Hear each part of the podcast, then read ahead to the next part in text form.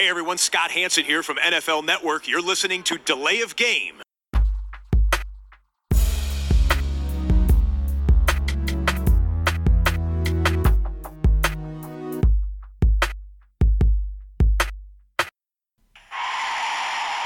of game.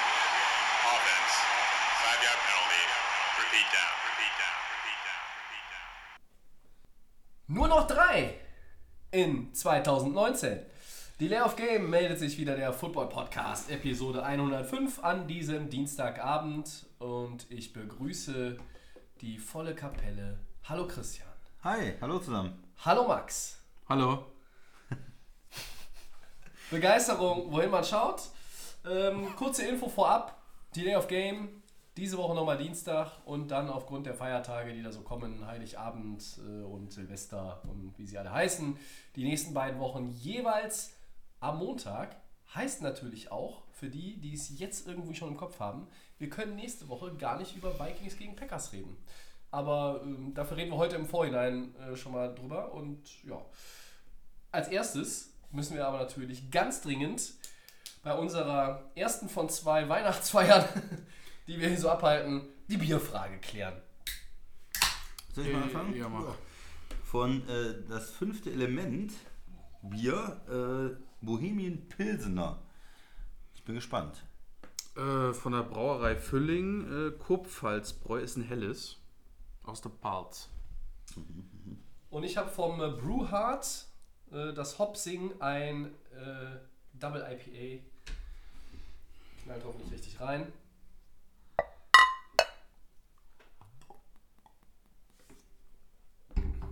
Ja, es gibt ja Leute, die haben mir das auch vor Wochen nochmal gesagt, die äh, hören den Podcast immer zum Biertipp und machen dann aus. Also Sven, kannst jetzt abschalten. Schöne Grüße. ähm, ja, wir blicken natürlich zurück auf Woche 15. Es ist jetzt viel los und wir werden natürlich auch ein bisschen verstärkt jetzt immer äh, uns um das Playoff-Rennen kümmern in den nächsten Wochen und dann natürlich auch um die Playoff-Matchups, wenn wir die letzte Ausgabe des Jahres aufnehmen. Und meine Frage an euch zum Start erst einmal. Die Eagles, die haben ja gewonnen bei den Redskins 37-27 und die Cowboys haben 44-21 gegen die Rams gewonnen.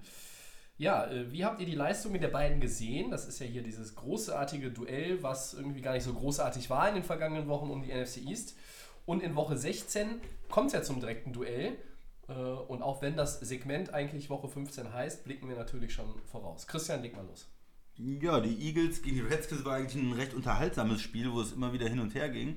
Ähm, Die Eagles nicht souverän, äh, sondern äh, mussten immer wieder ausgleichen, mussten immer wieder in Führung gehen gegen die Redskins. Das ist ja eigentlich eine Mannschaft, die man schon kontrollieren müsste, eigentlich, wenn man in die, in die Playoffs will. Ähm, aber haben, ähm, sind quasi weiterhin gleich auf mit den Cowboys. Da ist ja dieses Spiel nächste Woche, was die Eagles zu Hause haben, äh, wo sie dann ja, dringend gewinnen müssen, wenn sie noch in die Playoffs wollen. Und die Cowboys, die haben dagegen einen richtig souveränen Sieg gefeiert. 44-21 gegen die Rams zu Hause. Und das sieht jetzt eigentlich knapper aus vom Endergebnis, als es war.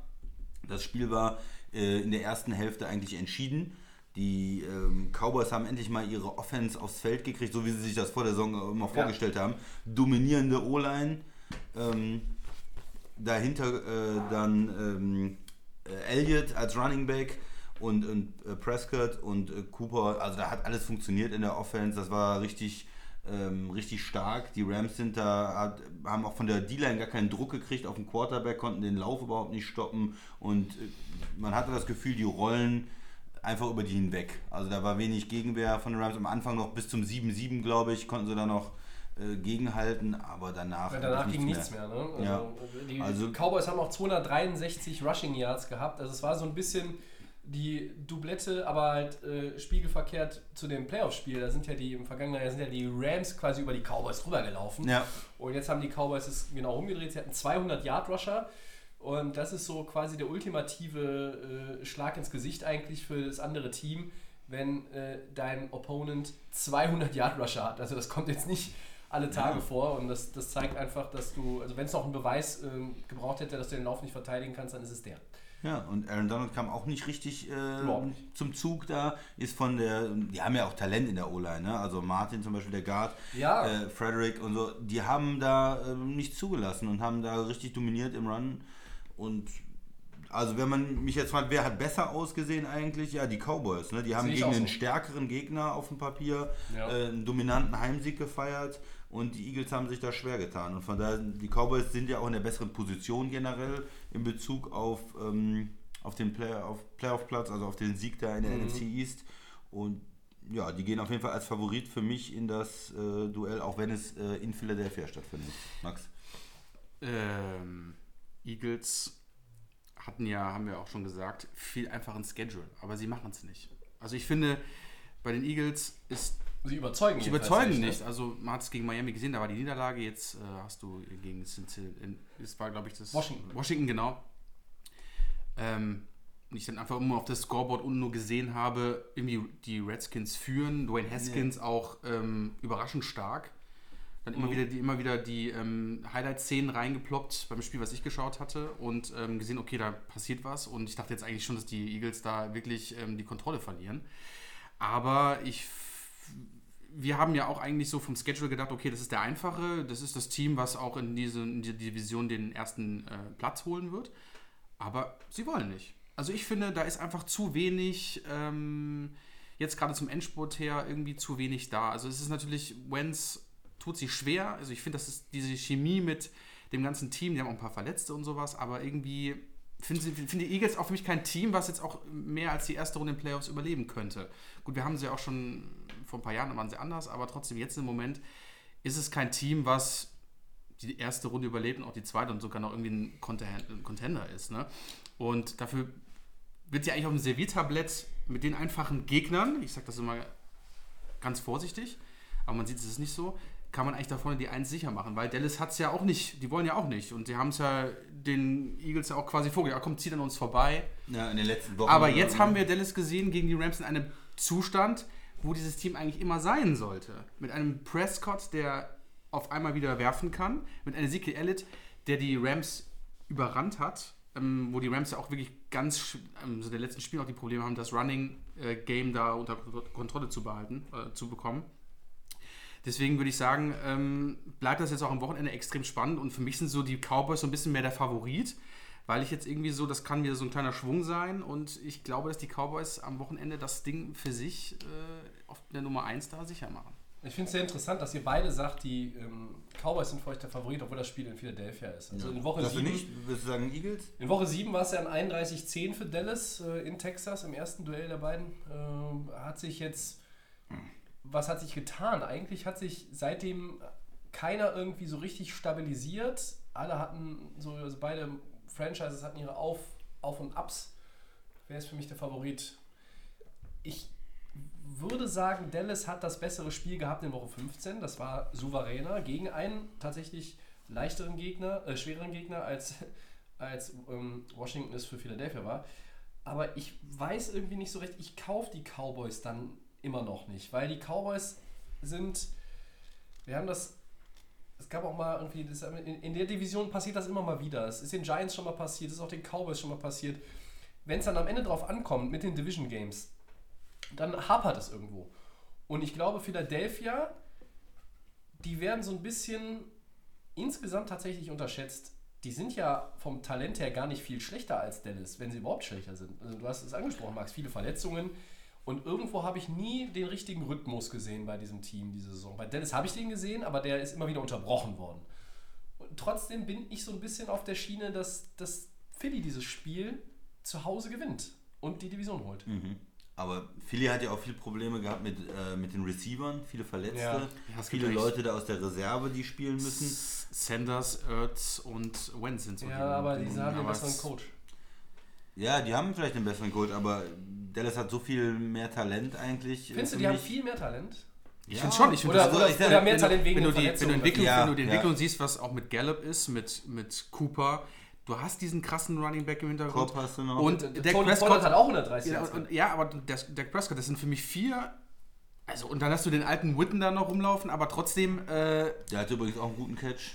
Äh, ja, es also ist auch einer, der noch ein bisschen so den Weg freiräumen kann. Also, ich finde, auf dem Papier sind die Cowboys für mich da deutlich stärker, aber sie, wie du auch schon richtig sagst, es ist immer so unterbrochen mittendrin. Aber das ist, die Eagles haben das auch. Und das ist ein, es ist ein komplettes Ups and Downs. Ihr sagt aber beide, dass die Eagles eigentlich, wenn wir die ersten 14 Spiele nehmen, den schlechteren Ei- Gesamteindruck hinterlassen Ja. haben.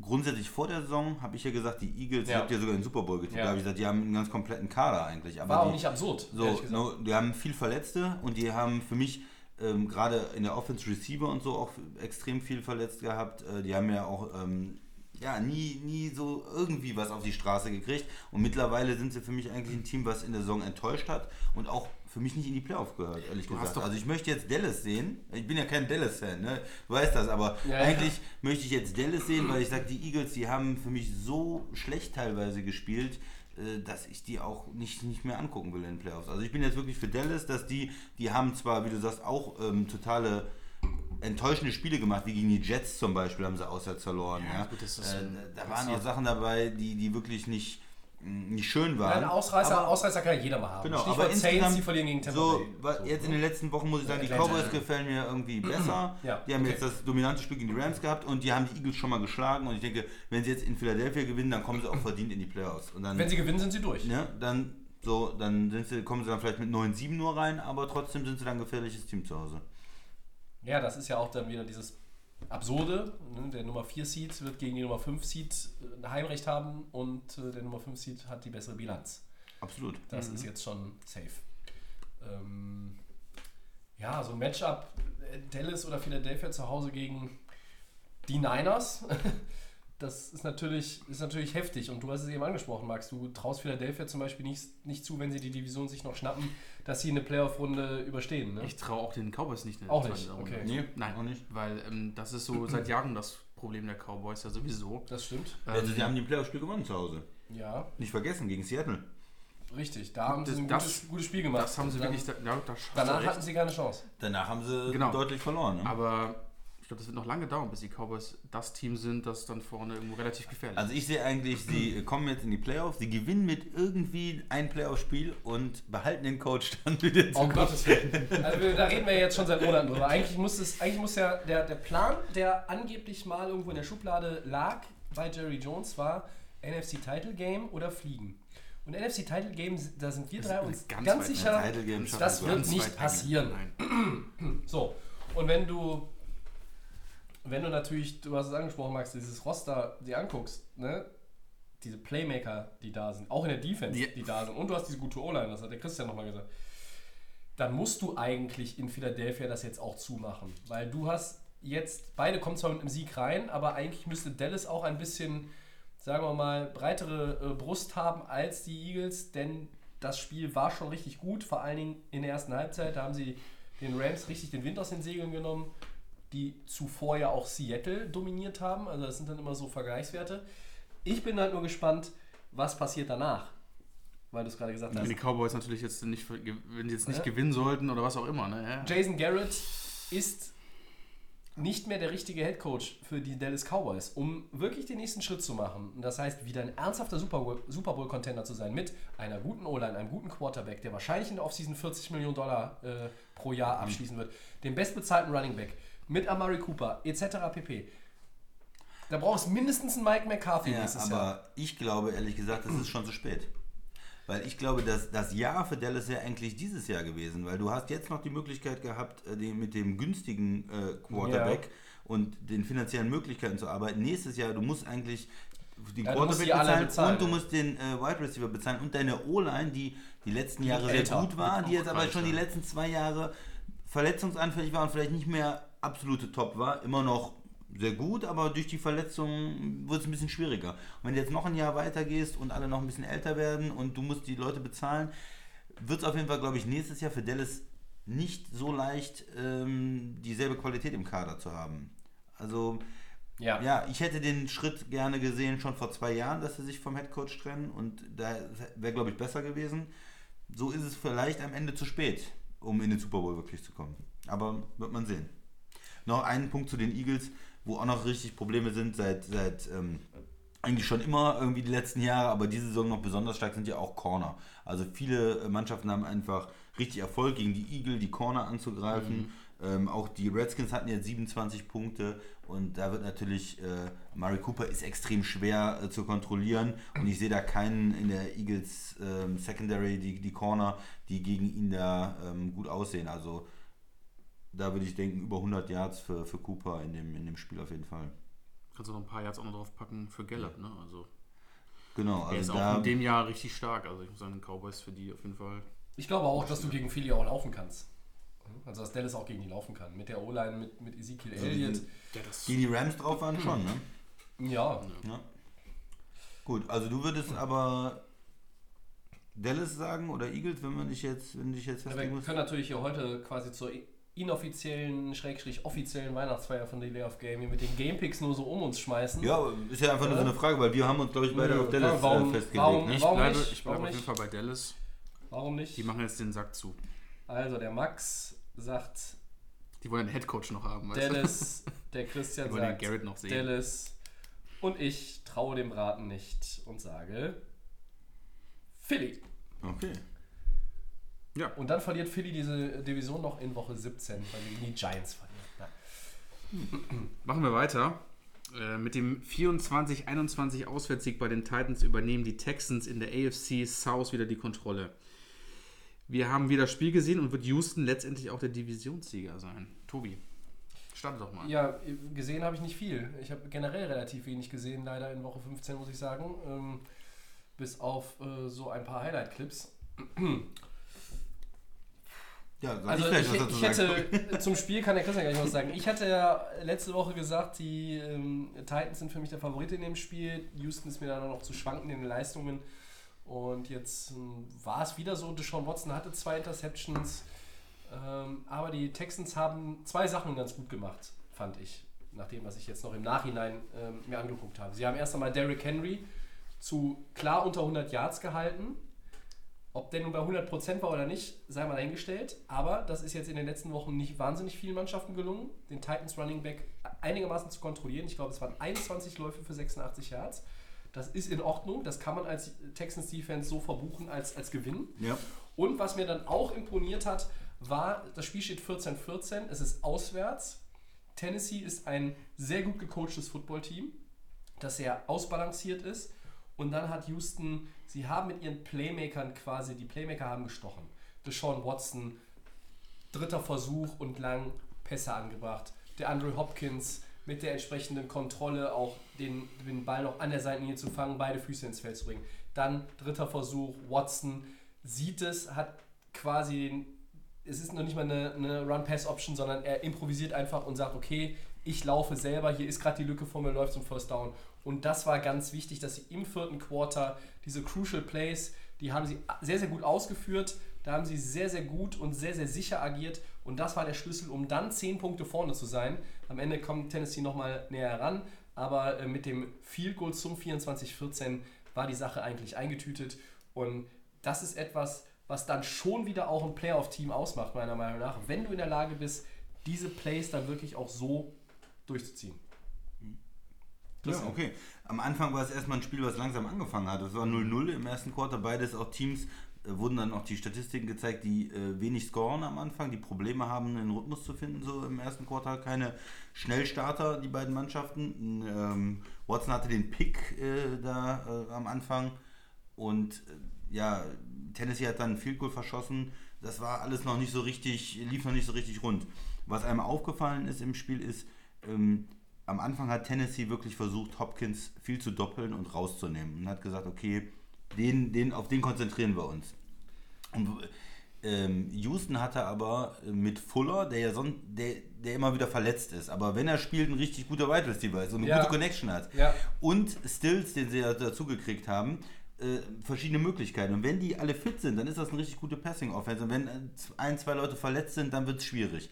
Die waren alle fit und äh, Stills hatte die, die Touchdowns, die zwei. Und dann irgendwann hat Tennessee gesagt, okay, wir müssen anders spielen. Wir hören jetzt auf, Hopkins zu doppeln. Wir müssen, müssen äh, ausgeglichener werden. Und dann hat Hopkins das äh, äh, letzte Quarter dann dominiert und hatte dann seine, seine ganzen Catches. Das heißt, Tennessee hatte eigentlich, würde ich sagen, einen ganz guten Gameplan, aber äh, Houston war da in der, in der Passing-Offense einfach zu stark und nachdem sie sich dann umorientiert haben, hat dann der andere Spieler dominiert. Also sie konnten die verschiedenen Playmaker nicht gleichwertig Ja. ausschalten. Das hat der Fabian uns auch geschrieben vor, vor dem Wochenende schon, Na. dass wenn Fuller spielt, der ist ein bisschen der X-Faktor, weil Ja. dann zieht sich die Aufmerksamkeit von Hopkins ein bisschen ab. Wenn er draußen ist, dann kannst du, das, kannst du DeAndre Hopkins häufiger doppeln.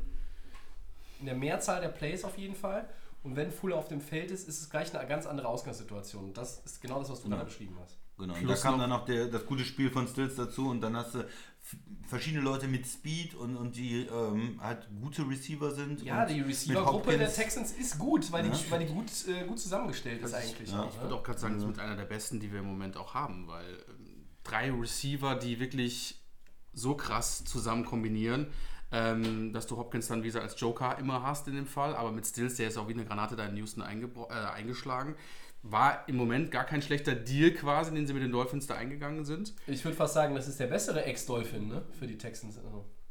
Gegenüber Tanse. Für über Tanzel. Boah, na, der, hat auch, der hat auch was gebracht. Also ich meine, ich finde bei den, bei den Texans ist ja nicht so, dass die, Tanzel hat sich Spieler, auf jeden Fall gesteigert. dass die Spieler, die sie haben, nicht das Team besser machen. Das Problem ist ja einfach nur, dass du zu viel abgegeben hast in der Zukunft. Also dass es nächstes Ja, und übernächstes Jahr durch die, die verlorenen First-Round-Picks extrem sch- schwer wird, das Team zu verstärken. Sie müssen ja eigentlich dieses Jahr weit kommen in den Playoffs, damit sich das alles rechtfertigt. Und da ist es natürlich auch extrem ärgerlich, dass Watt nicht mehr spielt diese Saison, dass er äh, Käme für die Playoffs kommt er noch vielleicht mal, zurück? Kommt er nochmal zurück? Hm, die Möglichkeit gibt es. Okay, okay. Aber Der das- Roster- Spot wär- ist auf jeden das Fall wäre natürlich äh, ne? extrem wichtig, wenn er zurückkommen konnte. Nur äh, Houston hat jetzt mehr oder weniger mit dem Sieg auch, um das nochmal so ins, ins größere Bild zu rücken, die Division mehr oder weniger klar gemacht. Sie haben ein gewinnbares Spiel gegen Tampa Bay äh, jetzt noch und spielen dann nochmal das zu. Hause gegen die Rematch, Titans, äh, sind aber jetzt erstmal vorne.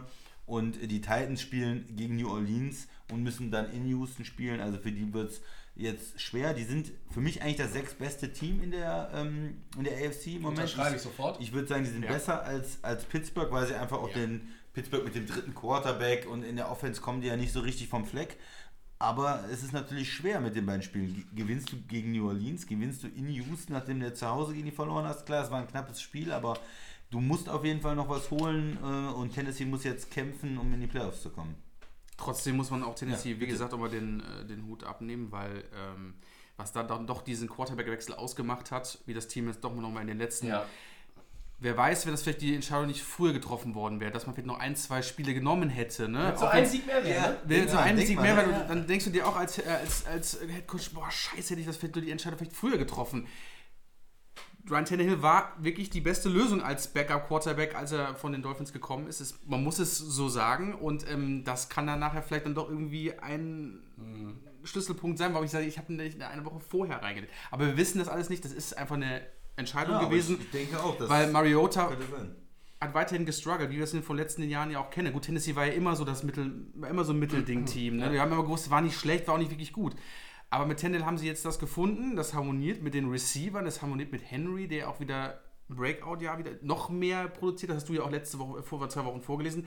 Die ganzen Stats von ihm über die letzten vier Jahre, wie die stetig nach oben gegangen Ja. sind. Houston natürlich gut gemacht, haben den im Schach gehalten. Das werden sie definitiv auch am letzten Spieltag machen. Äh, trotzdem, wenn du so einen harten Schedule dann trotzdem nochmal hast gegen, äh, gegen die Saints und dann nochmal gegen Houston auswärts, da kommt man dann schon ins Grübeln. Ah, wäre vielleicht Tannehill dann nochmal ein paar Spiele vorher besser gewesen. Aber das ist natürlich jetzt das Problem. Aber wie gesagt, das Spiel trotzdem ähm, interessant, weil die beiden geben sich nichts. Die wollen unbedingt die Nummer 1 haben. Gut, Houston hat es jetzt eigentlich quasi qua- klar gemacht. Ne? Wird Houston der Divisionssieger? Was sagt ihr? Ich, Ich würde, schon. ich würde sagen, ja. Ich glaube schon. Ich Also glaube, wenn sie jetzt wirklich nicht zusammenbrechen Die gewinnen sollten. jetzt gegen Tampa und dann ist, ist die Sache durch und ähm, Die Buccaneers sind äh, aber für mich Sind Wir haben es immer ja. gesagt jetzt Ja. in den letzten vier, fünf Wochen. Es ist so eine Art Spielverderber-Trüppchen, was sich da jetzt zusammen, zusammen gerauft hat. Winston spielt spektakulär wie eh und je. Hat, glaube ich, jetzt auch den Single-Season-Touchdown-Record für Tampa Bay Quarterbacks ähm, in der jetzt nicht unbedingt 300 Jahre alten äh, Franchise-Historie, aber den hat er jetzt äh, eingestellt den oder, oder Interception Record noch nicht. den hat er bestimmt sowieso schon vorher gehabt. Ne? Von, ja, Aber es ist ja, man muss ja sagen, Teams, die eigentlich ich formuliere es jetzt mal wieder ein bisschen fies, die eigentlich nur noch für Grütze spielen, dass die sich nochmal so richtig zusammenreißen. Dazu gehört tatsächlich Tampa Bay und deshalb muss man da auch mal sagen, äh, Hut ab. Ja. Das ist halt nicht für Houston, die sind mir nicht stabil genug, Houston. Deshalb sage ich, das ist ein. Christian, das unterschätzt das Spiel Ja, nicht. ja, aber ich gebe dir jetzt nochmal einen Grund, warum die das nicht gewinnen. Mike Evans spielt nicht mehr. Ja. Und äh, Goodwin, der andere ist Pro Bowl Receiver oder Top Receiver, war jetzt auch verletzt. Ja. Ich weiß nicht, ob er nicht, nicht Ja, wieder spielt. Äh, So. Und dann, äh, wenn du einen Quarterback hast, der ähm, ja, auch öfters mal Fehler macht Ja. und auch ein bisschen von den Receivern lebt, ehrlich gesagt. Natürlich lebt er von den Ähm, 2000 Yard Receiver ne, im Team. Das hat nicht Wenn die beiden nicht spielen, glaube ich nicht, dass Tampa das gewinnen kann gegen Houston. Das ist normalerweise richtig, aber ich habe halt auch immer so dieses Problem mit den Texans, ne? Also Ja, so, die- so ein bisschen ähnlich wie dieses andere äh, Team aus dem äh, diesem Bundesstaat. Ich möchte mal irgendwie so ein stringent zwei, drei, vier Wochen hintereinander irgendwie. Das sehe ich Ja, nicht bisher. ja. Und, und wenn, wenn das kommt, ne, und das muss ja jetzt kommen, weil die Playoffs stehen mehr oder weniger vor der Tür, und dann äh, würde ich da auch sagen, okay, Houston, den traue ich ein bisschen mehr zu. Ich glaube auch, dass sie die Division gewinnen, einfach auch aus dem Grund, selbst wenn sie noch eins abgeben. Tennessee, die werden in, gegen New Orleans zu Hause wahrscheinlich nicht gewinnen können. Wenn man jetzt New Orleans wieder gesehen hat, wie stark die Zu waren, denen kommen wir nachher auch Äh, nochmal, aber ist das schwer vorstellbar. also das Spiel nehmen wir sowieso in äh, Segment 4, äh, Spoiler Alert, das wird äh, Kommt nachher nochmal Mhm. Thema Da hier. müsste, ja schon, da müsste ja schon in New Orleans alles schief laufen, dass die da. Ja, aber die, die, die, man die, muss Tief- aber auch bei ja, den muss aber- Titans ja, genau, wieder sagen, ja, aber die, die Titans Defense und wenn das dann auch wieder alles so gut funktioniert, kann das schon auch ein knappes Ding werden. ja. Vielleicht wird es auch nur durch ein Field Goal entschieden. Aber ich lege mich fest, Houston gewinnt die Division für mich. Ja. Ich lege mich da fest. Das reicht jetzt. Mit diesem Sieg gegen Tennessee reicht das für Houston. Und Tennessee muss irgendwie noch den versuchen, den Six Seed zu bekommen. ja, von, von Pittsburgh, Pittsburgh. vorbeizuschleichen. Beide sind 8-6 aktuell. Aber ich würde auch sagen, dass sie die Division gewinnen. Magst du auch, oder? Ja. Und kommen wir zu den Steelers. Die haben gegen die Bills gespielt und 17-10 verloren zu Hause. Also Bills mit dem Auswärtssieg. Äh, sind jetzt sicher in den Playoffs. Ähm, wird auch genug über Buffalo gesprochen. Die spielen ja eigentlich eine richtig starke Saison. Bei Und- uns wird über viele Ja. gesprochen. Allgemein ist die Frage, ne? Und äh, können die Bills am Samstag auch in New England für eine Überraschung sorgen? Also Topspiel in der AFC East, Bills in äh, New England bei den Patriots. Tobi, willst du mal anfangen? Sehr Machst du gerne. gerade wahrscheinlich schon, aber egal. Sehr gerne, ja. Ähm, aber ich- der Max kann auch gerne anfangen. Nee, Ja, eigentlich wärst du dran. Nee, alles Max. gut. Mach Nee? ruhig, Tobi. Ich habe da gleich Das ist noch ja was hier kurz vor Weihnachten. Das wir sind ja zwei das Teams aus meiner Geben und Nehmen. Das ne? sind ja auch Kurz zwei Teams aus meiner Division, da kannst du erstmal, dann werde ich gleich noch was dazu sagen. Okay. Genau. Mach ruhig. Ähm, bei Delay of Game wird relativ viel über dieses äh, Team gesprochen und das ist auch gut so. Insgesamt habe ich immer noch das Gefühl, dass sie irgendwo unter dem Radar schweben. Weil in der AFC redet natürlich erstmal alles über Baltimore. Da redet man über den amtierenden MVP Mahomes und seine Verletzungen und die Chiefs, die jetzt so langsam wieder irgendwie besser in den Tritt kommen. Da redet man über New England, weil man seit 20 Jahren immer über die reden muss. Völlig zu Recht. Und da redet man über Houston, ne, die irgendwie alles irgendwie mit ihren Draftpicks gemacht haben, um dieses Jahr jetzt auch möglichst weit zu kommen. Und die haben sich jetzt da durchgebissen gegen die Titans. Und dann redet man auch noch irgendwo über die Bills, aber nicht, nicht genug, meiner Meinung nach. So. Und ich untermauere das jetzt mal mit ganz harten Fakten. In der zweiten von drei Saisons unter unserem neuen besten Freund Sean McDermott, dem Head Coach. Christian, was haben wir neulich gesagt? Wie sieht der mal aus an der Seitenlinie? Wie so ein Cyborg oder was haben wir gesagt? Sieht aus wie, nee, wir haben Buffalo geguckt und dann haben wir es irgendwie, ich glaube, das war ein Thanksgiving. Ähm, da haben wir gesagt, guter Coach, der sieht immer, ach nee, Drill Instructor war, glaube ich. Ah, das, ja, genau. Ja, haben. da kann ich mich dran Ja, erinnern. ja. So, also Buffalo hat 7 zu 10 äh, zurückgelegen vor dem Start des vierten Quarters und Josh Allen, der sicherlich für 2020 würde ich ihm äh, auf den Wunschzettel äh, von Santa Claus nochmal jetzt schreiben, also für dieses Jahr, äh, dass er 2020 nochmal einen, vielleicht noch einen besseren Receiver dazu bekommt. Ja? Äh, fünfter Comeback-Win in 2019 für Josh Allen. Das ist die erste 10-Win-Season seit 1999. Die Bills sind 6-1 auswärts dieses Jahr. Die haben fünf Turnover geholt von Pittsburgh. Das ist Wahnsinn. Die Bills sind 10-4. Und äh, auch wenn der Tiebreaker beim Split der Season Series gegen die Patriots 1-1 immer noch für die Patriots sprechen würde, das heißt, Buffalo kann die Division nur gewinnen, indem sie zweimal gewinnen und New England auch dann Woche 17 verliert, wo sie Gegen Miami spielen. Ne? So. Aber gegen die, Ja. Max sagt immer gerne, gegen die verliert New England ja ab und zu mal. Das äh, kommt öfters mal vor, ja. Ja. Nein, also das wird nicht mehr passieren. Aber die Bills machen mir unheimlich Spaß und man muss aufpassen. Egal wer am Ende dann gegen sie spielt, es deutet jetzt natürlich vieles auf Houston hin. Es könnte auch noch Kansas City sein. Einer von beiden wird es dann wohl. Schärft eure Sinne, liebe Freunde, weil die putzt du nicht so einfach von der Platte. Ähm, was man natürlich auch äh, erwähnen muss, die Bills sind 10-4. Die Patriots sind 11-3. Ja. Die spielen gegeneinander. Das heißt, hier geht es wirklich um die Nummer 1. Gut, hast du es ja schon gesagt gehabt. Aber, Ja, aber es wird ja- aber, die Bills es gewinnen, Ja, aber ähm, trotzdem äh, sieht man einfach, wie stark jetzt doch ein Team aus der Division, die eigentlich immer über Jahre lang von der äh, Ja, wir haben ja auch gesagt, die East wird so, der, der zweite wird vielleicht mit viel Glück 7, 9 oder 8. genau, ne? dominiert worden ist, sieht man, dass die Bills eine extrem starke Entwicklung gemacht haben mit ihrem Quarterback, mit dieser Defense. dass sie überhaupt noch, dass es theoretisch noch möglich ist, äh, noch die Division zu Genau, gewinnen, das ist- das nötigt einem schon Respekt ab. Ne? Genau, deswegen Punkt. muss man Ja, echt ist der deutlich darüber sprechen, ähm, die wirklich einen Sprung gemacht haben über die letzten äh, zwei, drei Jahre mit ihrem neuen Quarterback, auch vieles umgeändert haben. Gibst du denen jetzt wirklich noch ein paar Offensivspieler dazu, sind die Bills brandgefährlich. Ich weiß natürlich nicht, wie der Cap auch nächstes Jahr aussieht oder was sie. Ähm, Da haben sie ich Möglichkeiten. glaub, da haben sie, glaube ich, ein bisschen was ähm, und wie sie auch dann irgendwie sich im Draft da ähm, vielleicht einen jungen College-Spieler holen können. Gut, aber man muss sie erwähnen, es ist eine tolle Saison und jetzt natürlich dann in Foxborough. Die Patriots sind angreifbar, sie machen mir echt aktuell nicht so den guten Eindruck. Das muss man in der Offense auf jeden Fall 21 in sagen. Cincinnati gewonnen. Ja, also Cincinnati hat einen Sieg. Es, äh, es war zur Halbzeit noch recht knapp. Es Genau, war am Anfang lag- 10-10 oder so. lag vorne auch, ja. Also es äh, war jetzt, es, die haben sich am Ende hat sich die Qualität durchgesetzt, vor allen Dingen auch von der Defense.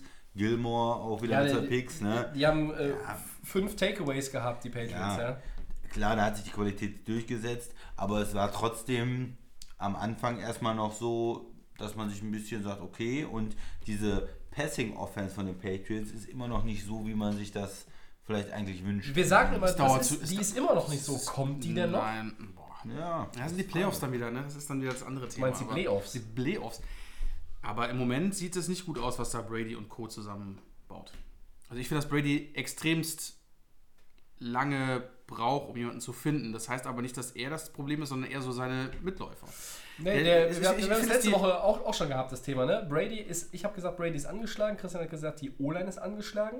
Und die sind auch die Receiver einfach nicht gut. Die Receiver sind du hattest gut. mal Josh Gordon, weg. Du hattest mal Antonio Brown, weg. Ja, du hast Edelman, wenn du den doppelst, nimmst du den Patriots im Grunde genommen keine, schon keine viele. Möglichkeiten. Es gibt keinen Gronk mehr. Ja. So. Äh, Philipp Dorset und Matt Lacoste und die sind alle ganz nett und die sind auch alle, die spielen auch alle besser, als sie wahrscheinlich bei anderen Teams spielen würden. Aber das sind keine, das sind keine Playmaker, das sind keine Difference Maker.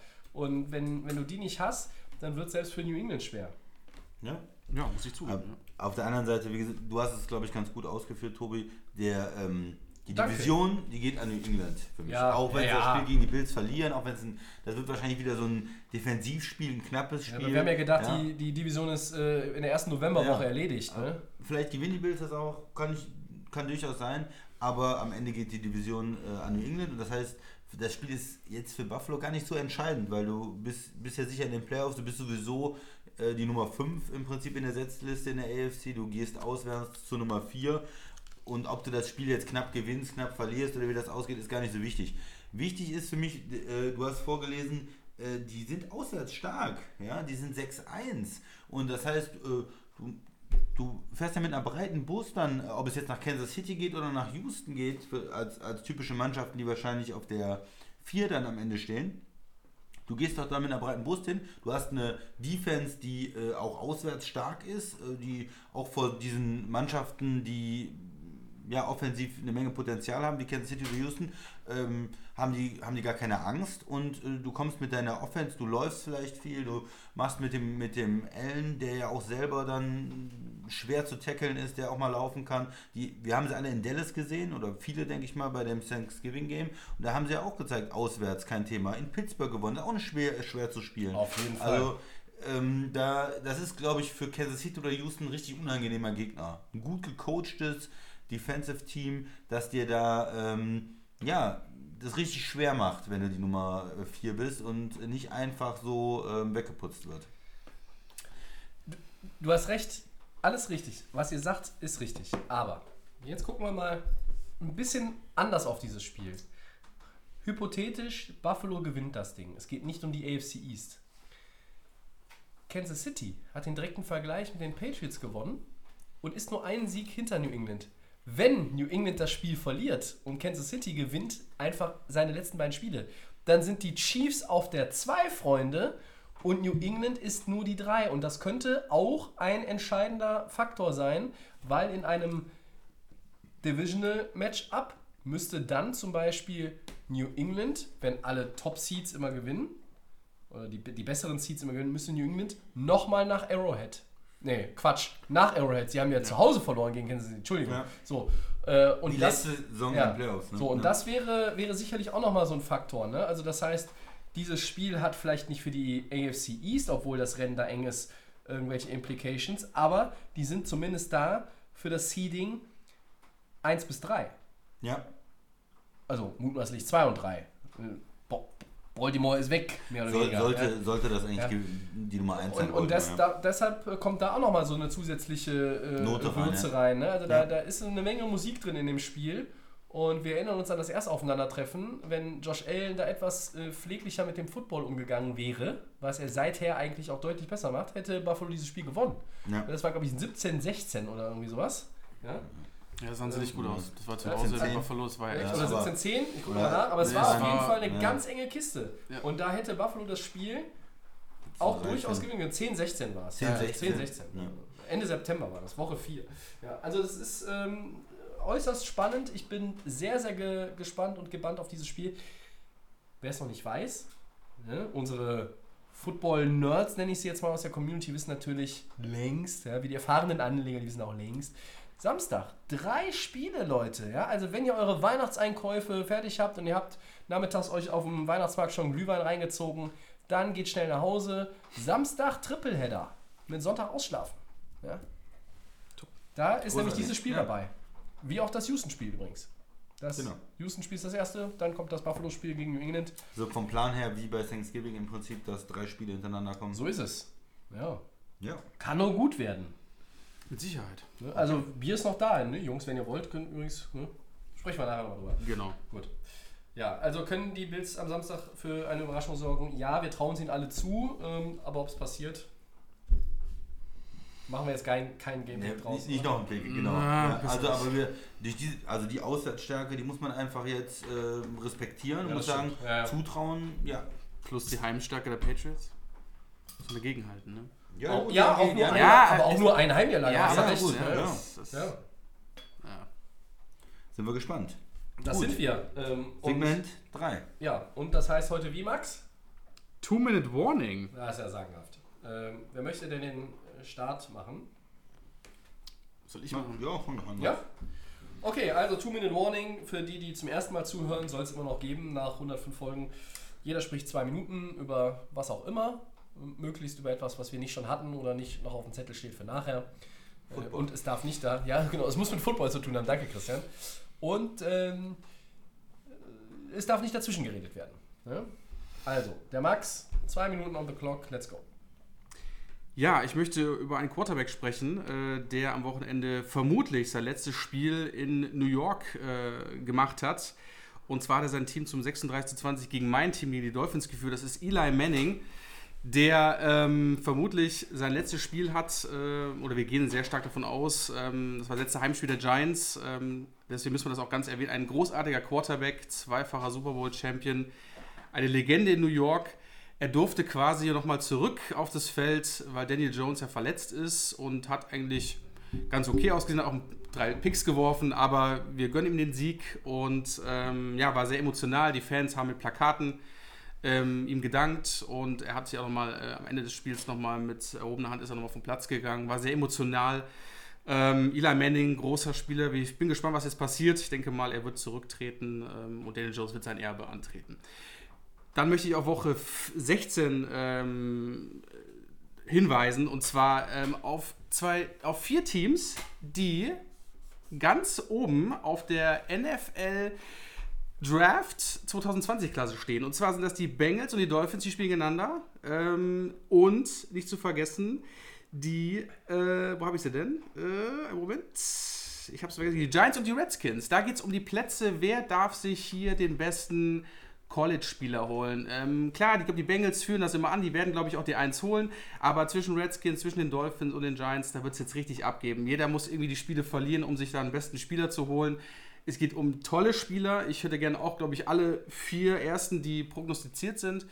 Ähm, ich hoffe, dass die Dolphins irgendwie das Spiel abgeben gegen die Bengals. Dann wird das nochmal ein bisschen spannender, um da irgendwie um mitzumachen. Äh, Redskins Giants natürlich auch nochmal äh, sehr, sehr spannend. Also, wie gesagt, auch diese Mannschaften sind interessant am Wochenende zu schauen. Es geht um alles. Ja. War ein bisschen drunter. Perfekt, oder? Ist gut. Ja, ist mit auslaufender Uhr. Mit auslaufender Uhr. Stimmt. Äh, Game-Winning Field Goal. Und äh, wir haben hier unseren äh, Freund Eli Manning quasi in unsere Mitte geholt, äh, wenn Ja. auch nur im Format 1 zu 116. Ähm, ja, vielen Dank Eli, der nächste Manning, der letzte Manning, der uns dann am Ende der Saison wohl verlässt. Eine NFL ohne Mannings. Ich habe es eigentlich so nie gekannt. Aber gut. Stimmt. Ja. Irgendwann werden wir alt. Wer ist der Nächste? Ja, wer ist der nächste? Christian. Keine Ahnung. Ja, ich kann es machen. Ja, du. Thema. Ja, okay. bitte. Dann äh, Two-Minute Warning von Christian. Let's go. Ja, ich möchte über zwei Teams sprechen, die jetzt äh, mit den Playoffs nichts mehr zu tun haben werden. Das äh, ein Team, wir haben es später ganz kurz in Four Downs, aber da muss man ein bisschen länger drüber reden. Das sind die Oakland Raiders. Die haben eine äh, starke Saison am Anfang gespielt. Wir dachten auch, die kommen irgendwie in die Playoffs vielleicht in der AFC, diesen 5-6 irgendwie Wildcard oder so. Zwischendurch konnten sie eventuell sogar nochmal gegen Kansas City die Division angreifen. Sahen nicht schlecht aus und sind dann richtig tiefes Loch gefallen. Da ging dann auf einmal nichts mehr in der Offense, äh, haben Spiele abgegeben äh, gegen die Jets zum Beispiel, äh, was schon fast eine peinliche Vorstellung war und äh, scheiden jetzt mit einer Heimniederlage aus und das war, und das ist so ein bisschen untergegangen, weil sie auch in den letzten Jahren das schon alles feststand, sie jetzt nach äh, Vegas gehen. Das war das letzte Spiel in Oakland und ähm, du, du bist immer noch im Playoff-Rennen drin, du verlierst, du verlierst gegen ein Jacksonville-Team, was um nichts mehr spielt, mehr oder weniger. Du verlierst gegen einen Rookie-Quarterback, der dich da äh, rauskegelt und ähm, ja, du gibst eine Führung aus der Hand und am Ende wird geboot, am Ende sind die Fans unzufrieden und es ist ein richtig bitteres Ende einfach in, in Oakland. Und äh, auch eine Frage, wie es mit, mit Card im Quarterback weitergeht. Und das andere Team äh, aus der NFC, über das ich noch kurz sprechen möchte, sind die Chicago Bears. Die haben wir, glaube ich, sonst heute auch nicht drin. Ähm, die einfach jetzt auch offiziell eliminiert sind von den Playoffs. Die haben in Green Bay verloren und äh, haben auch defensiv wieder ein gutes Spiel gemacht. Äh, haben wir letztes Jahr auch von der Defense gelebt. Und da ist es einfach ein Team, was riesige Erwartungen hatte, das endlich mal wieder äh, auch in den Super Bowl kommen wollte und wo ja, wo einfach äh, auch wenig zusammenging, wo der Quarterback enttäuscht hat, wo es ein großes Fragezeichen ist, wie man sich aufstellt. Geht man mit dem Quarterback, mit Mitch Trubisky weiter äh, in der Zukunft oder wird man alles ändern in der Offseason? Das ist die Frage in Chicago. Sehr gut. Ja. Hier die Sprache verschlagen, Tobi. nee, schnell den Klingelton wieder ausmachen eigentlich. Ähm, ja, gut. Gute, gute Themen im Two-Minute Warning. Ich äh, übernehme da mal so den letzten Rest, den wir sonst irgendwo anders unterbringen können. Bist du ready? Ich bin sowas von. Dann starten wir. Zwei Minuten für dich ab jetzt. Ja, wir fangen erst einmal an mit der Vergabe der Heisman Trophy. Ich mache heute ein relativ langsames Two-Minute-Warning. Ähm, ich bin so ein bisschen im Weihnachtsmodus auch endlich. Ähm, äh, Joe Burrow, Quarterback LSU, er ist der Heisman Trophy-Gewinner jetzt geworden am Wochenende. Es ist natürlich auch so ein bisschen, ich gewinne als Quarterback mit meinem College gegen Alabama und das bringt mir in diesem ganzen, in diesem ganzen Race to the Heisman Trophy super viele Punkte. Das ist ja, das ist quasi so, als wenn du beim Tennis ein Grand Slam Turnier gewinnst, dann kommst du in der Weltrangliste auch relativ weit nach vorne. Und Alabama zu schlagen ist ja quasi so wie ein Sieg im Fußball gegen die Bayern. Ähm, und, oder früher im Basketball ein Sieg gegen die Chi- Chicago Bulls, als sie noch Michael Jordan haben. Und Joe Burrow ist der erste LSU-Spieler seit 1959, glaube ich. Ich habe jetzt den Namen nicht rausgesucht, wer es damals war. Er ist der zweite überhaupt, glaube ich, nur von diesem College der, ähm, aus äh, Louisiana, der die Heisman Trophy gewonnen hat. Er ist jetzt ein heißer Kandidat für den Nummer 1 Overall-Pick. Ich bin gespannt, ob er es wird. Es gibt sicherlich noch andere Kandidaten. Wir wissen, es ist eine Quarterback-driven League, die NFL. Vielleicht schnappt sich Cincinnati Joe Burrow, weil sie sagen, die Zeit von Andy Dalton neigt sich auch dem Ende entgegen. Ähm, immer vorausgesetzt, dass Cincinnati den Pick nicht tradet. Und dann möchte ich noch mal ganz kurz äh, eingehen auf einen Mann, ähm, wo, also Joe Burrow vielleicht bei den LA Chargers wird nicht passieren, da müssen die hochtraden. Aber ich habe so ein bisschen die Befürchtung, Leute, die Zeit von Philip Rivers. Wir reden über den 2004er Draftjahrgang. Eli, quasi mit einem Fuß schon aus der Tür raus. Big Ben, der kommt nächstes Jahr nochmal wieder, aber da ist auch nicht mehr so viel Zeit. Und Philip Rivers, 21 Touchdowns, 18 Interceptions, der spielt auch bei vielen Verletzungen, die die Chargers hatten, Entschuldigung, eine katastrophale Saison. Und das ist für mich Quarterback-mäßig die größte Enttäuschung in der NFL dieses Jahr. Harte Worte, Phil Rivers. Ich liebe Philip Rivers, ähm, immer schon. Ne? Es ist ein, ein, ein Spieler, den ich, äh, den ich immer geschätzt habe, immer gerne gesehen habe.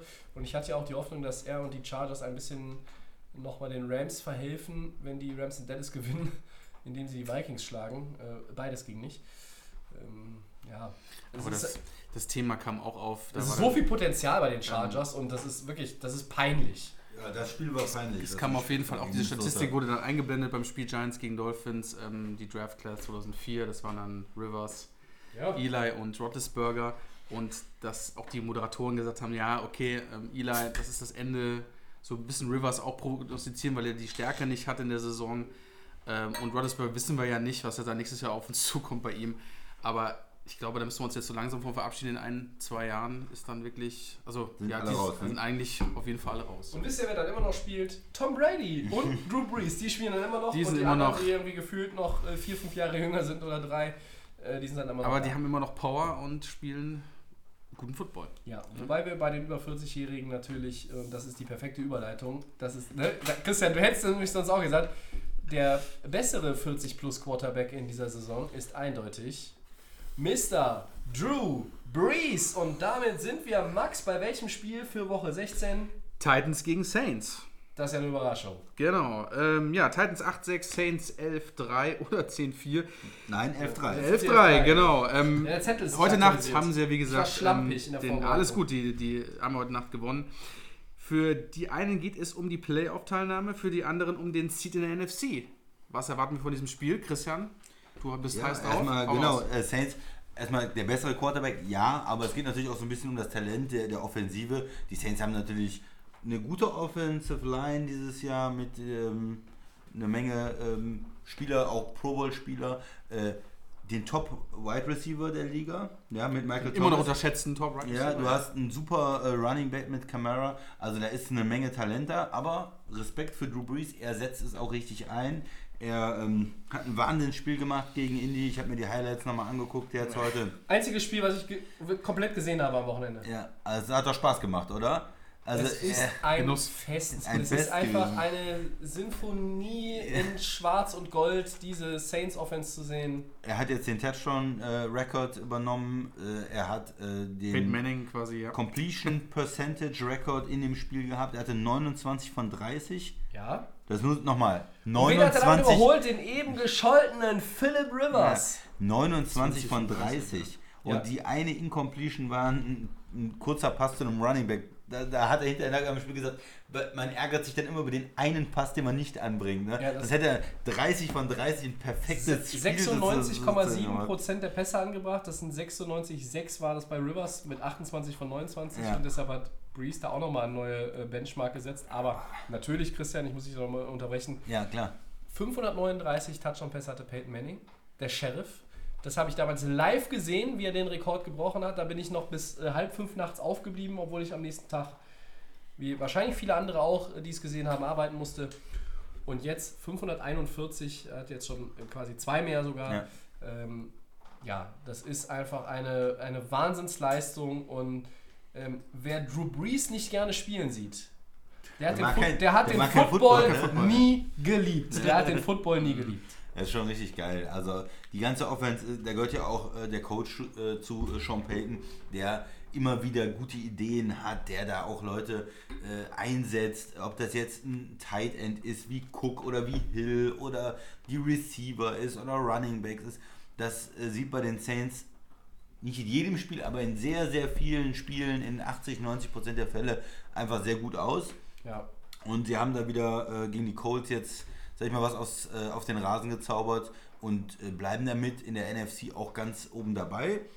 Spielen jetzt gegen die Titans. Das ist ein schweres Spiel. Wir haben eben über die Titans gesprochen. Das sind zwei Playoffs-Teams für mich. Oder auch wenn die Titans vielleicht hinterher knapp nicht reinkommen. Auf jeden Fall aber zwei potenzielle Playoff-Teams und die Titans sind auch gut, ähm, die da gegeneinander spielen. Aber in der Form kann man eigentlich kaum gegen die Saints ähm, tippen oder setzen. Das Einzige ist immer die Frage bei den Saints zu Hause im Dome gegenüber auswärts. Das ist ja jetzt in Tennessee das Spiel. Das ist so das Einzige, wo ich als Tennessee-Fan meine Hoffnung dr- drauf setzen würde. Weil du halt auch nicht im Dom spielst, sondern du spielst draußen, draußen und in Saints Tennessee sind kein Draußenteam. so, dass du da sagst, okay, ne?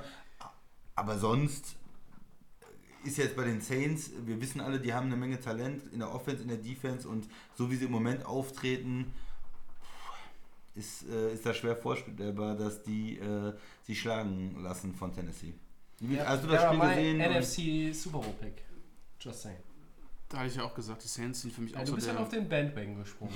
Ja gut, aber ich hatte auch gesagt, denn alle guten Dinge sind drei bei den Saints. Ja, ist Weil richtig. äh, ich glaube, jetzt ähm, hat man wieder am, heute Nacht die Performance gesehen, äh, mit dem Alter, mit dem mit diesem, diesen Ideen, die Der er aber ist noch hat. zeitlos. Diese Sympathie, das ist einfach irgendwie der, Sympathieträger, ne? ein super Sympathieträger, es ja. ist irgendwie, ähm, der wird nicht müde, der bei- beißt sich durch, da war er kurz äh, verletzt, aber dann tut er auch alles dafür, dass er wieder gekommen ist. Gut, das hat natürlich auch gut geklappt mit den Saints, mit Bridgewater und Co. Aber wie gesagt, das Thema ist, dass die Saints unfassbar ready sind, um wirklich jetzt den dritten Versuch zu machen, um nach Miami zu fahren. Und wenn ich so eine Performance bringe, so eindeutig und auch so eine Completion habe und einfach dieses, diesen, diesen Flow habe, jetzt kann man Tennessee, natürlich ist es ein schwerer Gegner, haben wir gesprochen drüber, aber dann kommt Carolina noch zum Schluss. Das sind alles mögliche Siege. Du gehst dann wirklich in die Playoffs rein, bist ultra motiviert. Das ist auf jeden Fall das Team mit die, du hast es gesagt, Und Christian, die Offense, die Defense, es passt alles. Ich, ich, muss, ja, ich muss euch einfach sagen, es ist extrem wichtig für die Saints, die beiden Spiele zu gewinnen. Aus Saints Sicht, du musst 13-3 gehen, du musst die anderen unter Druck setzen und du musst so ein, so ein Bye-Week bekommen und dann Heimrecht bekommen. Definitiv. Du willst nicht Dritter werden und dann in der zweiten Runde nach San Francisco, nach Seattle oder nach Green Bay fahren. Ja, da ist ja Wenn die Saints Minnesota. In, wenn, wenn die Saints in Green Bay spielen müssen, dann sind die völlig lost, meiner Meinung nach, weil da ist es arschkalt, es ist draußen, das kennen die überhaupt nicht. So, in Minnesota wäre noch das angenehmste, weil das ein Dome ist. Ja, von, den, aber auch in Seattle ist ja extrem schwierig zu spielen. Wir wissen Total. das. Auch Und es ist Wetterprobleme, nicht, ja. ich meine, ne, die haben da auch dieses Jahr gewonnen, ich weiß das, aber in den Playoffs, Ist also ich, die wollen nicht Aber ich verstehe dein die, Argument die wollen die. Siege haben und die müssen irgendwie noch der Nummer 2 Seed werden. Genau, weil du einfach diesen extremst engen, die, diese, diese vier Teams, die du angesprochen hast, sind so nah beieinander. Du kannst eigentlich gar nicht gegen Tennessee, du musst die einfach jetzt am Wochenende wegklatschen und du musst Carolina vernichten, damit du einfach das Statement setzt in den Playoffs und dann ist das Thema auch erstmal Ja. für dich durch. Aber es ist einfach trotzdem extrem schwer, wenn du Tennessee geht ja auch noch ein bisschen um was, also du musst halt da schon irgendwo Ein bisschen was? Ist ja, ein bisschen, ja, ein aber bisschen trotzdem mehr ein bisschen mehr. Aber trotzdem ist es einfach ein geiles Spiel. Aber äh, vollkommen richtig, Christian, das musst du, die beiden musst du Ich mitnehmen. wollte noch, nur noch mal sagen, wie wichtig das für die Saints ist. Ne? Die Ja. sind in den Playoffs, aber dieses Seeding in der NFC ist extrem spannend. Tobi, Das ist absolut richtig. Und ähm, Teams, die draußen spielen, wie Green Bay, wie Seattle und die Niners, die äh, spielen auch äh, gerne dann im Dom. Das juckt die überhaupt nicht. Die fahren nach Dallas, die fahren auch nach New Orleans. Natürlich ist der Heimvorteil im Dom, weil es dann, das scheppert auch noch mal ein bisschen ist, ne? mehr. Und, aber die Rams haben letztes Jahr auch in New Orleans gewonnen. Ne? Egal, egal ob es jetzt irgendwie der Botched Call war oder was Mein auch Gott. immer, interessiert jetzt nicht mehr. was, da gab es einen Ja, Da war irgendwas. die, die Saints haben, äh, haben ein, ein unfassbar ausgeglichenes Team. Das sage ich, sag ich ja immer wieder. Und deshalb sind sie für mich immer noch das Team. Auch immer noch. Auch wenn sie vielleicht nur jetzt aktuell die, die drei sind in diesem ganzen Seeding. Und vielleicht am Ende auch die drei bleiben. Sie sind das Team to beat. Ähm, und wenn du natürlich gegen Green Bay musst in der äh, Divisional Week und du, es ist die zwei Green Bay und die Saints sind die drei und du musst nach Lambeau Field fahren.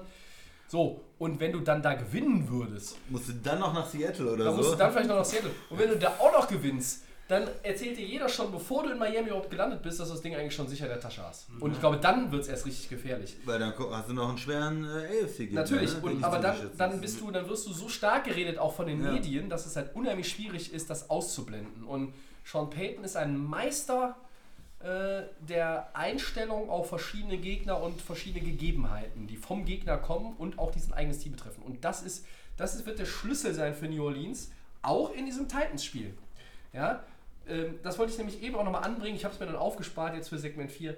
Die Titans sind nicht nur ein gut, äh, gutes Footballteam äh, vom, vom Coaching her, sondern sind auch ein sehr ausgeglichenes Team. Und die Titans haben etwas gemacht, heimlich still und leise meiner Meinung nach, was gar nicht so realisiert wird, weil die nie in den letzten Jahren komplett unten waren, sondern die waren immer irgendwo im Mittelfeld dabei, waren auch mal irgendwie so Richtung Playoffs unterwegs.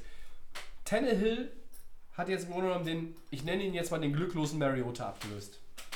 Derrick Henry, vor zwei Jahren, war der zweite Mann hinter DeMarco Murray, der kam aus Dallas, oh, Rushing Title, DeMarco Murray. Der sitzt mittlerweile zu Hause auf der Playstation. So. Dann Derrick Henry, der ist noch relativ jung, ja, das heißt, du hast, kannst aus dem noch eine Menge Football rauspressen, da kannst du noch 3, 4, 5.500 Yard äh, Seasons drin, meiner Meinung nach. Das mit AJ Brown, einen rela- relativ guten Receiver, der sich noch weiterentwickelt. Die Rookie, ja. Ne? Ähm, du hast eine O-Line, die äh, zwar wahnsinnig viele Penalties sammelt, aber die trotzdem irgendwie vom Talent, da sind auch einige First-Round-Picks drin, Ja. die ist gut. Die Defense ist gut, weil einfach Rabel natürlich auch der äh, Defensive Coach ist. So, und deshalb ist Tennessee ein, ein wirklich guter Gegner. Die können eine Menge Alarm machen, auch in den nächsten Jahren. Die können auch Alarm gegen die Saints machen. Dein Einwand oder deine äh, Herangehensweise, Max, fand ich eigentlich ganz gut. Das wird ein enges Spiel. Ich glaube auch, dass New Orleans das Spiel gewinnt. Aber es könnte tatsächlich am Ende. Es braucht vielleicht den Game-Winning Drive. Es braucht vielleicht das, das Field Goal von Will Lutz aus 50 Yards gegen den Wind.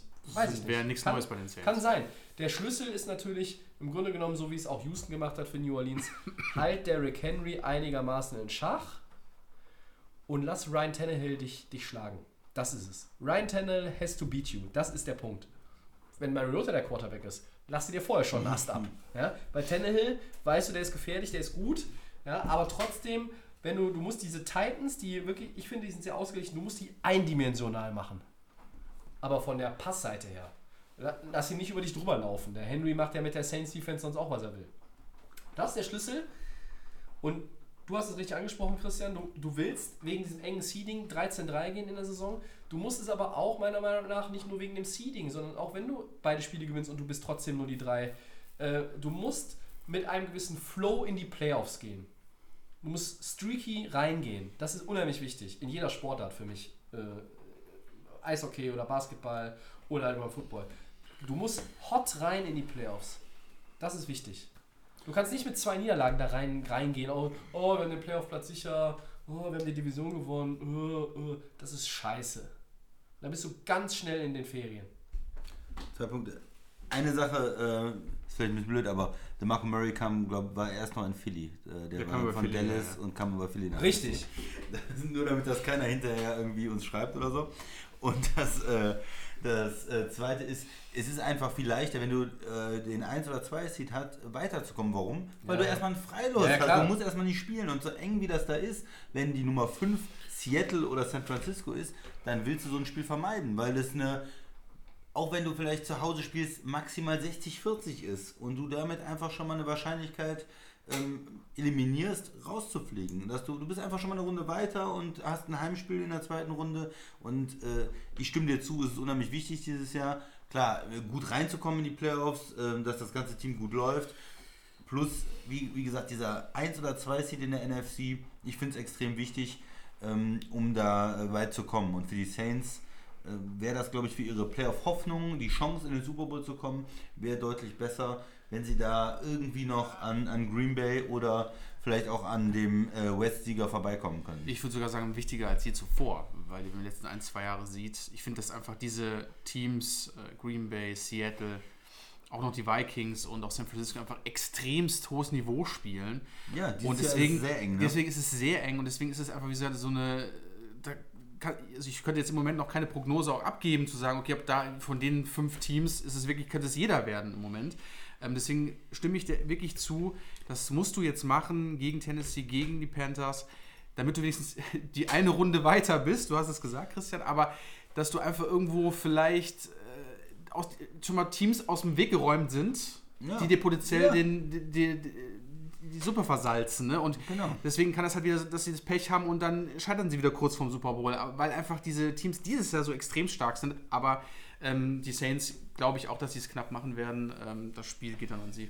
DeMarco Murray, äh, habt ihr natürlich völlig recht. Das, äh, das Ding ist, ähm, das fü- fühlt sich für mich irgendwie schon 100 Jahre her an.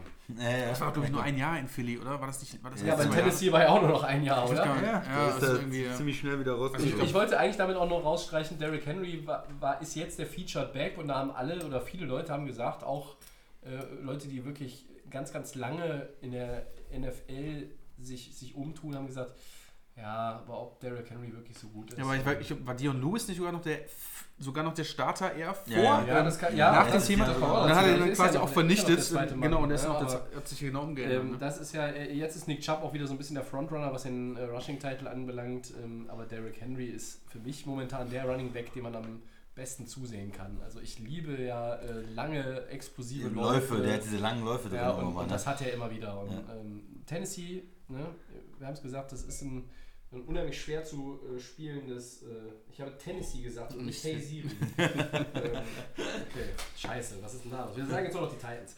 Also, die Titans sind ähm, unheimlich schwer zu spielen. Das wird New Orleans, glaube ich, auch erleben, aber Ja. nach dem 34-7 gegen die Colts Sieht das gut aus, ne? musst du weitermachen. Aber wir sprechen über diese Situation in der NFC und ein Team, was da auch vorne mit drin ist, das sind die 49ers. Die sind auch 11-3 wie die Saints. Äh, Die spielen gegen die Rams, die sind 8-6. Und wer kommt jetzt nach der Niederlage in Woche 15 wieder auf Kurs? Äh, Kann Franz äh, San Francisco noch irgendwie die Nummer 1 Seed holen? Oder geht da noch was mit den Rams Richtung Playoffs? Tobi. Ich fange mal mit den 49ers an. Ich halte es relativ kurz, dann schiebe ich erstmal den, an den Max weiter, die Diskussion. Ähm, wenn die Niners gewinnen, die spielen ja noch gegen die Seahawks. Natürlich kannst du auch die Nummer 1 Seed holen. Das, das In Seattle. in übrigens, Seattle, letzte ja, ja, Woche, aber den den Niners ist ja alles zuzutrauen. Offenbar ist ihnen ja auch mittlerweile alles äh, Negative zuzutrauen, mal hin und wieder. Sonst war ihnen immer nur alles Positive zuzutrauen. Sie haben, man stelle sich nur vor, die Niners hätten das Spiel gegen die Saints verloren und das jetzt auch. Dann wäre jetzt bei denen so ein richtiger Drei in Folge verloren. wenn so ein ne? richtiger Knick drin. Dieser Sieg gegen New Orleans war natürlich für die schon jetzt auch im Nachhinein, hat er nochmal an Bedeutung gewonnen. Ähm, die Niners sind der klare Favorit in dem Spiel, die spielen zu Hause, die haben die Rams völlig kontrolliert in LA. Ähm, ich traue die Nummer 1 Seed noch zu. Können die Rams ihre Playoff-Hoffnung am Leben halten? Ja, also klar ist ja die Ausgangslage für LA, zwei Spiele gewinnen. Vikings müssen beide Spiele verlieren. Das ist das Nachtspiel von Samstag auf Sonntag unserer Zeit. Und es kann sein, dass die Vikings quasi ins Bett gehen und am nächsten Morgen aufstehen und sie sind safe drin. Und dann geht es nur noch Vikings Packers um den Divisionssieg und um Seeding in der- Seed 3 ja. oder 6 oder was auch immer. Ne? Ja. Das ist ja dann die Konsequenz Zwei womöglich. vielleicht, ne? Ja. Äh, und ich glaube es bei den, bei den Rams ja nicht mehr, weil so, ähm, wenn du halt ein Spielrückstand hast auf Minnesota, wäre es drin gewesen, weil du hast den Tiebreaker gegenüber denen dann vielleicht am Ende. Aber jetzt ist es, glaube ich, äh, nicht, mehr, nicht mehr machbar. Die, die Niners haben ein paar Verletzte, das merkt man irgendwo auch. Das war gegen Atlanta alles nicht so rund. Da habe ich mir, das ist auch eines der Spiele, wo ich mir halt nochmal ein bisschen was angeguckt habe. Es waren wirklich wenige. Aber ich sehe jetzt ehrlich gesagt nicht, wie die Rams da nochmal ähm, ihren Hut in den Ring werfen, dass sie, dass sie in San Francisco gewinnen. Dass sie gegen Arizona gewinnen in Woche 17 ist keine Frage. Ich bin auch davon überzeugt, dass Green Bay die Vikings schlägt. Nur würde dann Chicago noch gegen Minnesota gewinnen. Also das sind ja jetzt wirklich vier Spiele, die alle für die Rams laufen müssen und deshalb nein. Einfach auch, weil die Rams schon ihr Spiel in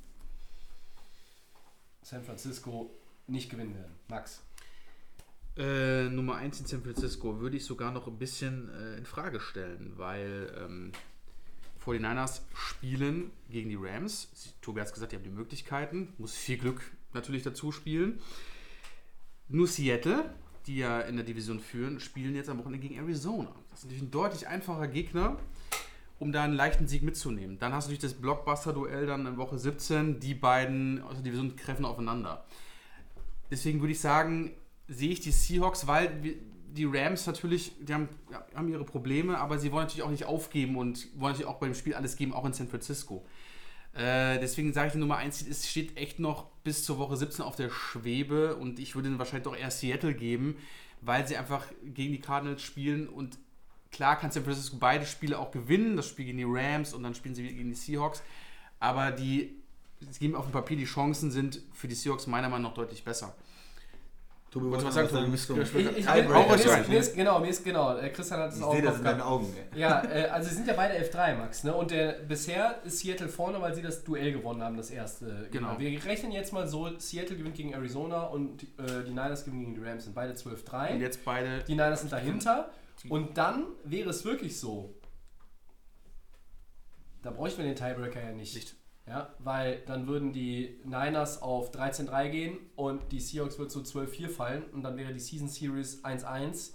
Dann wäre auch der Divisionsrecord für die Niners. Also es funktioniert tatsächlich, wie du gesagt hast. Ich wollte nur noch mal sicher gehen, weil es ist alles so eng, dass man wirklich aber genau hingucken muss. Was ist Ne? denn andersrum, wenn die ähm, 49ers jetzt gegen die Rams Wenn die verlieren 49ers jetzt verlieren und gegen dann die aber Rams, in Seattle gewinnen? Das, das würde mich interessieren. das ist Müsste gute, aber das ist eine, Seattle- das ist eine gute wenn Frage. Seattle aber- Spiele sind gewinnt? Die, dann sind die gleich. Dann sind die beide bei Nee, 12 bis jetzt 4 beide- und Nee, haben. nee, wenn Seattle, wenn Seattle dann in Arizona gewinnt aber auch, reden wir davon, ne? Ja, Und- klar, das, okay. das habe ich jetzt Okay, mal. okay, mhm. Klar. das, das Szenario, der Wir Christian sagt davon doch mal, aus. was er gerade für ein Szenario malt. Genau, da- das Szenario wäre also 49ers gewinnen gegen Arizona und äh, die Rams äh, gewinnen gegen die Seattle 49ers. gewinnt gegen Arizona. Äh, Seattle gewinnt gegen Arizona. Arizona, die Rams gewinnen gegen die 49ers und dann gewinnen aber die 49ers in Seattle und dann sind beide Teams gleich und die Serie ist ausgeglichen. Und der Division Record ist 4-2 bei beiden. so, und dann kommt es nämlich darauf an, äh, wie die gegen die gleichen Gegner gespielt haben, denke ich mal. Dann geht es um Strength of Schedule, ich aber gegen, die, gegen die. Gegner oder, die, oder gegen die. Rekord gegen die gleichen Gegner oder ähm, Rekord in der NFC. Da muss man Also das gucken. heißt, dann entscheiden die Spiele quasi mit denselben Gegnern außerhalb der Division.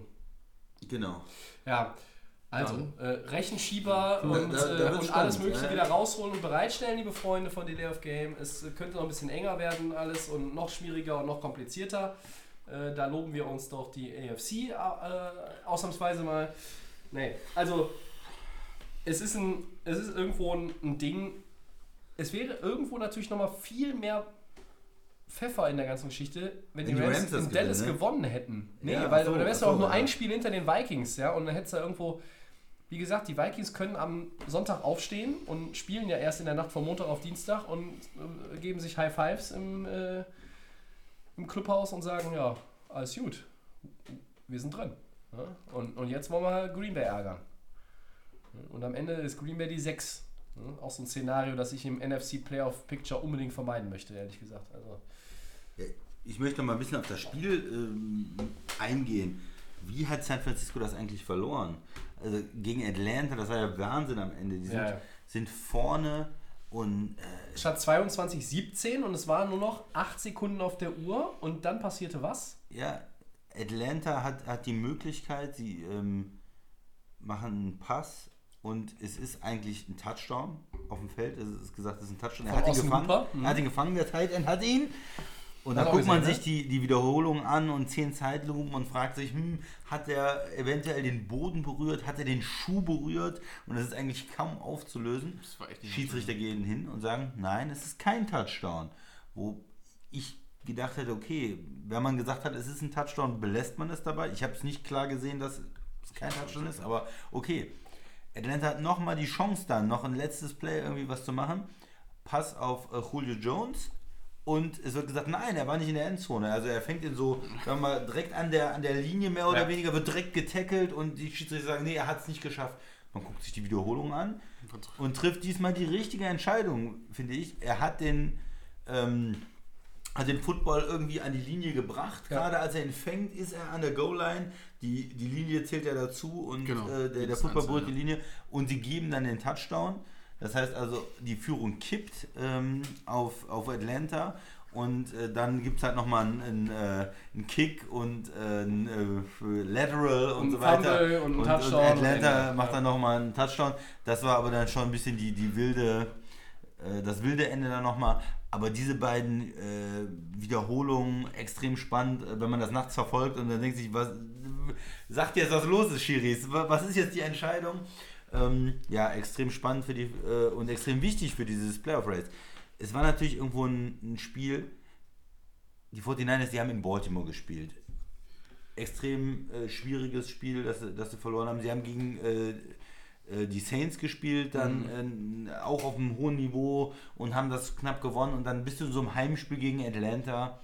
Vielleicht ist es auch von der Motivation her, von der Psychologie her, dass du den Gegner ein bisschen unterschätzt, dass du sagst, okay, boah, wir hatten jetzt unsere schweren Auswärtsspiele und äh, haben jetzt die Saints geschlagen und ja, vielleicht können wir da irgendwo unterbewussten Gang rausnehmen gegen Atlanta, die sind schon raus und naja, und du führst und denkst dir, jetzt haben wir es doch und ja, wenn du da vielleicht 5% nur äh, weniger gibst, Das ist wieder dieser Punkt, den ich gerne jetzt bei den Niners auch anspreche seit äh, zwei Monaten. Es ist dann letztlich auch ein wenig Unerfahrenheit. Vielleicht die Die Unerfahrenheit, erfahrenen ja. Teams wie New Orleans, äh, wie äh, vielleicht dann auch in der, in der AFC natürlich New England, die lassen Die das dann das nicht Gegen liegen. Atlanta zu Hause, wenn du das, das ist eigentlich das Spiel, was du nicht verlieren darfst, weil jetzt bist, sonst wärst du vorne und Ja. jetzt bist du wieder hinten gegenüber Seattle und jetzt wird es schwerer. Ich Und dann nicht, fährst du vielleicht nach Dallas. genau, ich sage nicht, dass sie das nicht schaffen können, weil sie eine Menge Talent haben, aber Ja. du hast es angesprochen, die haben ein paar Verletzungssorgen mittlerweile. Du bist, hast vielleicht, die Defense hat vielleicht auch zu früh die beste Leistung gebracht. Also er hatte in der ersten Saisonhälfte das Gefühl, die 49ers Defense ist dominanter als jetzt. Matt Ryan ist ein Quarterback, der nicht so besonders mobil ist. Wo ist der denn gesackt worden? Wo, ist dem denn was passiert in der Pocket? Der hatte doch eine Menge Möglichkeiten Ja, gegen die zu viele 49ers Möglichkeiten gehabt, ja. gehabt, was ähm, normal nicht passiert wäre. Da wäre der ähm, letzte Drive gewesen, Sack, Sack, Sack und äh, vorbei. Jetzt haben, haben, hat Atlanta das geschafft, da äh, den Touchdown zu machen.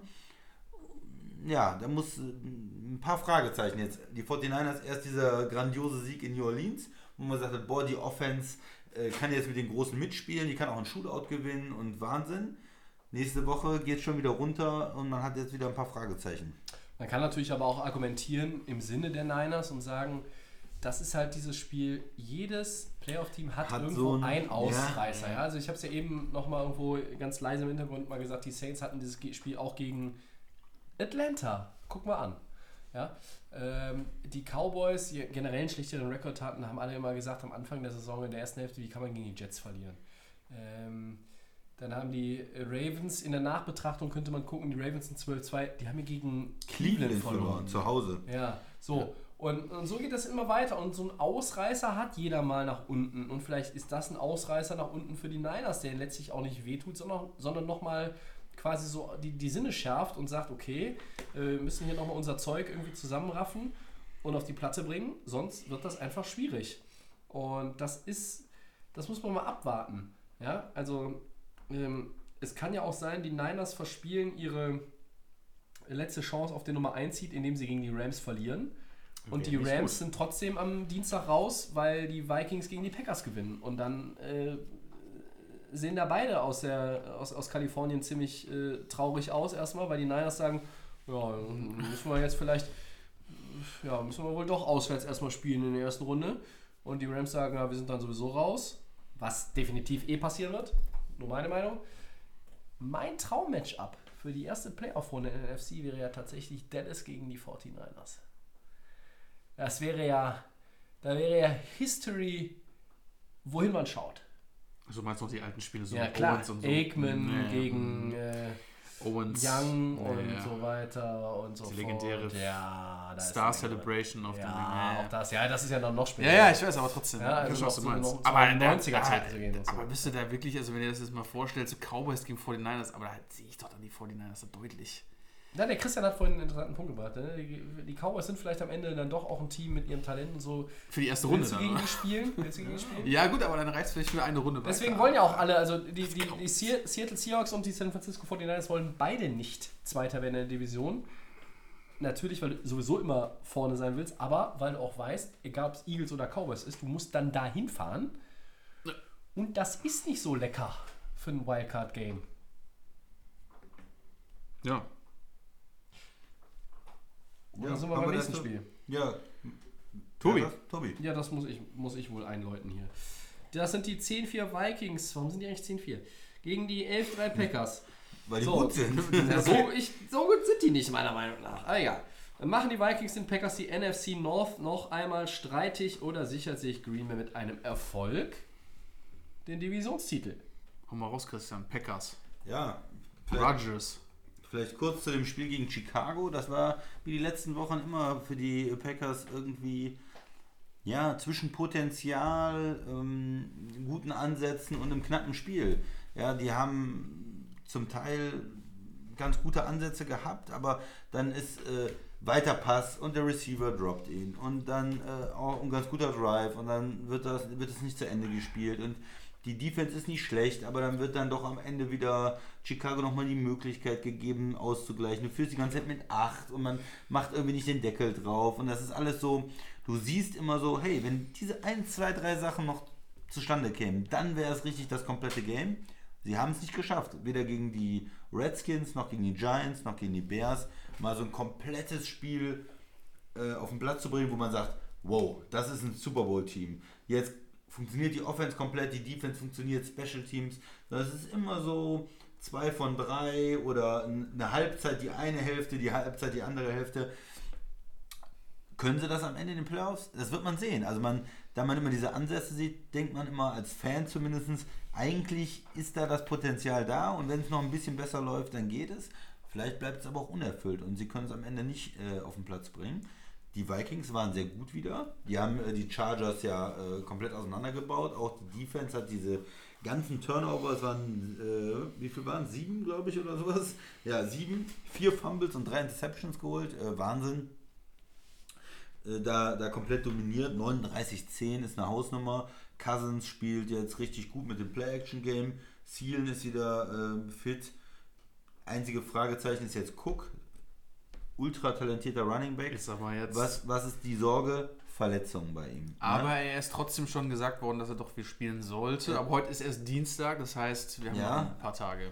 Aber er ist zumindest ist da. angeschlagen, Also, wenn ich ja. ihn da gesehen habe mit der Schulter, das Ja. sah schon so aus, als wenn ihn das Das ist einschränkt. schon Und die äh, anderen Mannschaften sehen das ja bei einem Running Back. Okay, der hat die Schulter verletzt. Gehen da vielleicht dann nochmal ein bisschen mehr äh, rein bei den Tackeln. Also, das ist vielleicht so die Sorge. Äh, was gut ist für Minnesota ist natürlich, das Spiel ist zu Hause. Das heißt, man hat den Heimvorteil, man hat das Stadion, man hat, ähm, kann den Druck ähm, vielleicht ein bisschen bringen, auch mit der Defense gegenüber Aaron Rodgers. Der, die Packers hatten ja manchmal Probleme mit sehr talentierten Defenses, mit sehr talentierten äh, D-Lines, ja, und äh, Minnesota hat immer noch eine Menge Talent in der Defense. Äh, für mich kann das Spiel in, in beide Richtungen gehen, mich würde beides nicht überraschen. Ähm, machen die Vikings den Packers die North nochmal streitig? Ja, ich glaube schon. Ich glaube, äh, Minnesota gewinnt das zu Hause. Ähm, aber Green Bay gewinnt dann in Detroit und gewinnt damit dann die Division. Das äh, reicht den äh, Packers ja. Ich würde das auch definitiv unterschreiben. Die Vikings können das auf jeden Fall noch am Wochenende den, äh, den Packers schwer machen, weil ich äh, finde es gut, Chris, dass du das auch so gesehen hast als, als dein Team, als dein Favorite-Team. Ich finde, dass dieses Packers-Team im Moment so ein großes Fragezeichen hat. Ähm, es ist nicht alles nur äh, Aaron Jones als, äh, als Offense, die man da hat. Ähm, wir haben schon seit ein äh, paar Wochen auch angesprochen, dass die ähm, Packers das Problem haben im, im Right Receiver Core. Du hast nur Adams. Ähm, das sieht man deutlich. Es ist irgendwo, Adams ist auch nicht so der Breakout Wide Receiver, der dieses Jahr irgendwie wurde er auch verletzt mal kurz, aber trotzdem ist es irgendwie, ist, ich weiß nicht, Aaron Rodgers ist ein Quarterback, der für Ideen gut ist und wir kennen das auch und äh, es hat dann immer noch irgendwo eine Möglichkeit, irgendwas zu machen, aber ich finde bei Green Bay ist es irgendwo noch sehr unbeholfen. Die Defense haben wir ja auch am Anfang der Saison sehr, sehr gelobt. Die haben da sehr, sehr stark auch da was gemacht, aber trotzdem war sie auch anfälliger die letzten, letzten Spiele. Deswegen sehe ich da die Vikings trotz, ähm, also auch mit dem Heimvorteil und dass die Leistung, die sie auch am Wochenende gezeigt haben, deutlich stärker. Aber man kann die Packers natürlich immer, die sind immer für eine Überraschung gut und Rodgers kann auch wieder ein gutes Spiel haben, aber trotzdem, für mich ist irgendwo so die tragende Offense irgendwie nur Aaron Jones im Moment, äh, die die Vikings, äh, die die Packers so ein bisschen am Leben hält, weil Chris hat es gesagt, da werden Bälle fallen gelassen, Rodgers braucht Anspielstationen, das hat er nicht, Graham ist nicht mehr auf dem Level, wie wir ihn kennen, oder schon gar nicht mehr. Und ähm, wenn die Defense auch äh, löcherig ist, ist es schwer, um überhaupt den Seed zu, zu behalten. und auch in den Playoffs überhaupt ähm, da mitzukommen, weil wir ja andere Teams angesprochen haben im Laufe des Podcasts, die sehr, sehr stark sind, ähm, das Niveau zu halten, sind die Lücken meiner Meinung nach für die Packers zu groß. Ich bin trotzdem ein großer Aaron, äh, Aaron Rodgers-Fan, aber da fehlt mir dann irgendwo so ein bisschen die, die, was kommt jetzt? So, das Fragezeichen muss jetzt irgendwie weg. So muss eigentlich so ein Statement setzen, wie die, wie die, äh, wie die ähm, Saints das gemacht haben gegen die, gegen die Colts. Irgendwo so ein Summer-Spiel, wo du sagst, okay, die Packers sind ready für die Playoffs. Tobi, sag mal dort deine Meinung. Also Packers, ich sehe die Vikings so ein bisschen vorne am Wochenende gegen, gegen dieses Team. Ja, Die Vikings werden mir jetzt nach dem Spiel gegen die Chargers auch schon wieder zu stark geredet, auch von euch. Also, die Chargers sind eine Katastrophe. Sieben Turnover. Und die Offense der Vikings sieht nicht besser aus als die Offense der Packers. Und wenn ihr Was? vorhin- Boah, da will ich aber die da will ich sieht ja besser aus. Nein, sieht Äh, besser aus. Finde ich, find ich nicht. Doch. Ja, finde ich nicht. Okay, jetzt erzähl, sag erst mal, Hau ruhig Tobi, raus. wie du zu der Einschätzung kommst. Also, nee, weil, keine Ahnung, das ist nur so ein Gefühl, ehrlich gesagt. Also ich glaube, dass die, dass die Packers letztlich dann schon irgendwie äh, mehr, mehr bringen können in, in solchen Spielen in der Offense als die, als die Vikings. Dieses Spiel, was sie bis, also das erste Duell in Woche 2, das ging am Ende 21-16 für Green Bay aus. Das war aber gefühlt eigentlich komplette Green Bay Dominanz über Phasen, über weite Phasen des Spiels. Und sich am Ende gefragt hat, warum dieses Spiel eigentlich nicht schon längst in trockenen Tüchern war. Und die, ähm, die Vikings haben sich, ja, natürlich auch irgendwie so, die haben sich an die Fersen von Green Bay geheftet, sind immer dran geblieben. Die können jetzt da nochmal irgendwie auch äh, nicht nur ihren Playoff-Platz sichern, jetzt schon in Woche 16, sondern sie können auch äh, nochmal irgendwie ihren Hut in den Ring werfen für den Divisionstitel. Aber ich glaube, dass Green Bay die Division gewinnt. Ich glaube, dass Green Bay die Division mit einem Sieg in Minnesota zumacht. Ähm, die Packers haben sich jetzt so, so ein bisschen, ja, die sind so ein bisschen jetzt so durchgeschlichen durch die letzten Wochen. Ne? Ja. Dieses Giants-Spiel, danach waren, glaube ich, die Redskins, danach jetzt die Bears. Alles keine Teams, die Bäume ausreißen. Ähm, und ich glaube, jetzt kommt mal wieder so eins von den Packers. So ein, so ein Pam. Wir sind, wir sind noch da und wir haben Bock und wir sind gut. Und wir zeigen euch jetzt auch mal, dass wir gut sind. Wir gewinnen nicht nur, sondern wir gewinnen gegen Teams, machen unsere Hausaufgaben, wie ich es dann halt in den letzten Wochen gerne mal gesagt habe, sondern wir zeigen euch jetzt mal auch, wo der Frosch die Locken hat. Und dann äh, gewinnst du in Minnesota. Dann ist die Division fertig. Ich sag mal so, du äh, hast ja nicht so eine hohe Meinung von Minnesota. Warum eigentlich nicht? Also die haben eine gute Defense, die haben einen guten Coach, die haben einen guten Quarterback. Die haben Mike guten, Zimmer ist ja kein guter Coach. klar. Ist das ein, das ist ein Jason Garrett gut- in alt. Was? Das ist ein extrem guter Defensive Coach. Also, Also äh, vom- vom seit Jahren. Nein, also ich, ich habe keine, hohe- ich habe keine hohe Meinung von Minnesota, weil der Tight Quarterback Ends. überbezahlt ist und in meiner Meinung nach in entscheidenden Spielen immer braune Streifen in der Hose hat. Oh. So, und das ist ein entscheidendes Spiel. Und der Unterschied in dem Spiel Monday Night wird sein, die in Grün und Gelb haben den besseren Quarterback und der entscheidet das Spiel. Da bin ich skeptisch. Also Kirk Cousins ist, ist ein Du bist die ganzen, Ja. du bist ja, du machst ja Understatement seit 15 Wochen, was die Packers anbelangt. also ich- du wolltest sie in der Saisonvorschau Middle of the Pack haben, deshalb habe ich die Ja. dann in den Middle of the Pack gepackt. Ja. Weißt, Hätte ich sie zu den Favoriten gepackt, hätte ich recht behalten. ja, aber du weißt auch, dass äh, es ein guter Quarterback ist. Ja, dass der. Wer? Aaron Rodgers, ja, ja. Nein, nein, nein, nein, nein, nein, nein, nein. Der andere, also Cousins ist Mittelmaß. Kein, kein schlechter Quarterback. Mittelmaß. Und jetzt in dem System mit Play-Action, mit den Re Receivern, der ist richtig gut dieses Jahr. Auch wenn der Cook spielt, Christian Cook ist angeschlagen, das werden die Packers wissen. Ähm, und ich glaube, Wenn du jetzt die, äh, diese, die Packers so hochredest, die 100%. waren in den letzten Auswärtsspiele. Ich glaube, äh, bei den 49ers ähm, war nicht ganz so gut. Äh, bei den Chargers war nicht ganz so gut. Ja, da haben die ja nicht mal ein, die Packers haben gegen diese katastrophalen Chargers verloren, habe ich schon völlig ja, verdrängt. ja, da haben die nichts auf die Ja, Kette gekriegt auswärts. Also das würde Minnesota Nein, ich überhaupt will Minnesota nicht als Divisionssieger Warum denn nicht? Äh, wir haben auch viele Vikings-Fans hier in Deutschland. Ich Ja, kenne viel ein zu paar. viele. Ja, Viel zu die viele. freuen sich. Ja, ja. Also, Nein, das ganze Playoff-Picture ist, äh, Ist richtig gut in, in, dieses der Jahr. NFC Richtig gut, finde In ich. der NFC sehe ich schon am Ende wieder vier Teams von den sechs in den Playoffs, die ich alle nicht sehen will. Ich glaube, du sagst das nur, damit die Rams noch irgendwie reinkommen. Die kommen doch sowieso ne? nicht mehr. Da- Die Vikings sollen verlieren, damit die Das Rams noch das hättest du besser nicht gesagt. Doch, Rams die, ist die raus. Rams verlieren bei den Niners. Das, Ja, äh, das spielt, das, spielt das schon genau. bei dem Spiel Monday Night keine Rolle mehr, habe ich ja eben gesagt. Wir hatten ja gesagt, damals, was war es, Woche 9 oder so, hast du ja schon die Rams schon abgeschrieben gehabt. Ja und? Am Ende habe ich doch recht. Man kann natürlich unterschiedlicher Meinung sein, aber Minnesota hat einen Quarterback, der sein Geld einigermaßen verdient, würde ich sagen. Im Vergleich zu wem? Du weißt es, Tobi. Im Vergleich zu einem Rams Quarterback. So. Was hat der denn wieder gemacht? sind da alle, alle sind wieder doch beide im selben Topf. Die sind beide im, im Topf der, äh, im Tal der Ahnungslosen und, und, und Versager. Kirk Cousins gewinnt dir keine engen Spiele. Das ist ein guter Quarterback. Ich Ja. mag ihn. Ja, Genauso wie Jimmy G. Ich und prognostiziere eine Wilson. Deadline von unter 220 Yards und mehr Turnover als Das ist auch eine ganz andere Ja, das ist, Dimension eine- andere Jimmy G, Liga, ne? das stimmt, das stimmt. Aber in der NFC, ist auch nur in, den, Mittelmaß. in den Playoffs, das sind richtig geile. Nee, Achso, Jimmy ja, G. das wollte ich gerade sagen. richtig geile Quarterbacks unterwegs. Das ist Breeze, Rogers, das ist Wilson, das ist vielleicht, die sind nochmal über den anderen. Das ist die Königsklasse, Aber ja. ja, die, danach äh, Cousins und äh, Jimmy G äh, und Prescott, das sind auch richtig gute Qu- Prescott spielt auch auf einem sehr, sehr hohen Niveau dieses Ja. Jahr. Also da werden wir höchstwahrscheinlich sechs richtig gute Quarterbacks äh, haben. Vier. Und, ich zähle immer äh, noch vier gute Quarterbacks ja. im Ja. NFC Playoff Picture.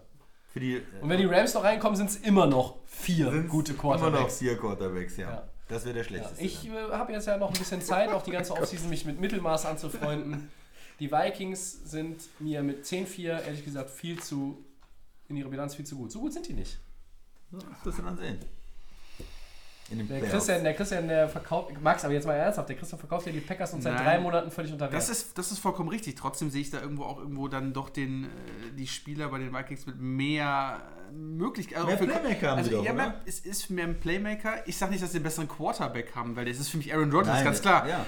Aber die Situation für den Mann aus Green Bay ist ein bisschen schlechter. Ähm, Auswärts. Auswärts, Ja. aber nicht so auch was an Anspielmöglichkeiten gibt. Und es kann nicht Aaron Jones drei Touchdowns und 10.000 Yards für dich jetzt am am Wochenende Bei laufen. Green Bay nimmst du Adams raus, dann wird es schwierig. Ja, aber auch Adams ist jetzt nicht so. Also ist er ist der Beste von denen, aber ist aber auch jetzt nicht so, wo ich sage, okay, wenn ich einen Thielen da sehe, was, wenn ich auf einem Level stehe, sehe ich dort viel Ja, weiter finde oben. ich- Finde ich ah, deutlich ich finde besser. Adams schon- aber Adams schon ist, ist kein Ding, aber trotzdem, dann sieht es für Rogers auch wieder schlechter Devante Adams aus. ist besser als Adam Thielen oder Stefan Dix, keine Frage. Ich sag, dass Thielen besser ist, aber. Nein, äh, auf keinen Fall. Also da finde ich auch Adams am besten, aber es ist halt nur ein Receiver. Ja, es ist Und nur die ein Receiver. haben mehrere Optionen. Die können die Optionen, da haben sie noch Kyle Rudolph, der auch noch Ja. mit, der spielt auch noch eine Rolle. Ja. Den, vergessen viele Leute immer Der noch. ist im Dezember verhindert, der muss doch den Schlitten ziehen, oder? Ja, aber trotzdem ist das eine wichtige Rolle und das kann am Wochenende dann auch wieder für einen Touchdown gut sein. Also für mich Oje, oje, oje, ist die. Möglichkeit bei den Vikings deutlich besser. Obwohl ich es natürlich auch nicht sehen will. Green Bay wird mir auch besser gefallen. Aber der Christian hat, hat es ja gesagt, die ähm, Packers können trotzdem danach mit einem Sieg über, wer ist es? Detroit? Lions, die spielen Detroit. beide in Lions und ähm, die Vikings trotzdem- spielen dann noch äh, gegen Chicago zu Hause. Aber es, ähm, wenn ich das richtig im Kopf habe, müsste es reichen, wenn sie das Auswärtsspiel bei den Vikings verlieren, sind sie gleich auf, haben dann auch äh, 1-1 gegeneinander gespielt und haben dann aber den äh, besseren äh, Divisionsrekord dann, wenn sie das Spiel gegen die Lions gewinnen. Okay. Gut. Äh, ja. Segment 5. Sind wir durch mit dem Segment 4. Woche 16. Dauert ja gar nicht so lange heute. Four Downs. Erstes Down. Ich habe jetzt nochmal das Playoff-Picture mir angeguckt und das, das, das deprimiert mich irgendwie alles. Die Ravens, die sind 12-2, die spielen noch in Cleveland und gegen Pittsburgh. Meine Frage an euch: Hat Baltimore am Ende den besten Rekord aller NFL-Teams nach der Regular Season? Ja. Ja, für mich ja, auf jeden Fall. Fall. Weil gegen Cleveland, die, haben- die, Christian haben, die, haben Cleveland. dieses, die haben dieses äh, Heimspiel, Rechnung offen. Die haben Rechnung dieses offen. Heimspiel gegen die verloren und ich glaube, da ist eine richtige Rechnung offen und die Ravens, die sind bis jetzt auch kein Team, was irgendwo halb spielt, sondern die geben richtig Gas, Ja. auch ähm, gegen leichte Gegner dominieren sie und die wollen das in Cleveland, glaube ich, als Revanche unbedingt gewinnen. Cleveland sieht schlecht aus. Äh, ist, äh, Arizona ist komplett über die drüber gelaufen. Die hatten vier Touchdowns äh, von Kenyon Drake hatte vier Touchdowns. Ja, Drake. Und äh, von daher geht, äh, gewinnt Baltimore das und gegen Pittsburgh, das ist natürlich äh, immer dieses Divisionsspiel, Ja. was hart ist. Aber ich glaube schon, dass sie das auch noch holen. Pittsburgh mit einem, mit einem Backup-Backup-Quarterback. Also da sind die Ravens zweimal dick vor, äh, Favorit und deswegen gewinnen sie am Ende und sind 14-2 für mich. Ja, das ist schön zusammengefasst. Ja. Gut, prima. Die Raiders haben ihr letztes Heimspiel in Oakland verloren. 16-20 gegen die Jaguars. Ich sprach drüber. Ja. Passt irgendwie ins Bild, oder? Max. Ähm, also mal kurz, die, also, ja, es passt ein bisschen ins Bild. Also ich muss sagen, es war hin und her am Anfang der Saison mit Antonio Brown. Da, haben sich so, da war die, die Saison doch deutlich besser, als, sie, ähm, als wir prognostiziert haben. Aber sie haben auch vieles getan in der Offseason, es hat nichts gebracht. Jetzt gehen sie nach Vegas, vielleicht wird es besser. Also Äh, Es passt, es passt ins Bild bei dieser Franchise, dieser stolzen Franchise. Black Hole, Oakland, Fans, man die größte Fan-Community überhaupt in der NFL Ja. hat, die haben die Raiders. Ja, Ja. aber es passt ins Bild, dass sie das letzte Heimspiel in Oakland Gegen verlieren Jacksonville gegen Jacksonville, die, was, wie viel in Folge verloren hatten vorher? Keine Ahnung, gefühlt waren es 20, so viele waren es Ja. natürlich nicht, aber die konnten ja nichts mehr, die Jaguars. Und Oakland schafft es nicht einmal, den Fans einen Heimsieg zum Abschied aus der Bay Area zu schenken. Das passt wie die Faust aufs Auge zum Verlauf der Franchise der letzten 18 Jahre? 17 Jahre, seit sie mit Rich Gannon im Super Bowl gegen Tampa Bay verloren haben? Brad Johnson war übrigens der Quarterback bei den Buccaneers. Ja, Geistesblitz. Brad Johnson, Ja. Warren Ja, Sapp ja. und Co. Ja, Ja, stimmt. David Brooks war, glaube ich, der MVP. Ja, drittes Down, Max. Ja, Gamepick. Buccaneers gegen Texans. Wie sehen wir da? Christian, hau mal raus. Ja, ich habe es eben schon ein bisschen angesprochen, warum ich nicht an die Buccaneers glaube in dem Spiel und ich nehme natürlich die Texans. Ich gehe auch mit den Texans. Äh, ja. Geht noch um was, bessere Spieler, Buccaneers haben Verletzte.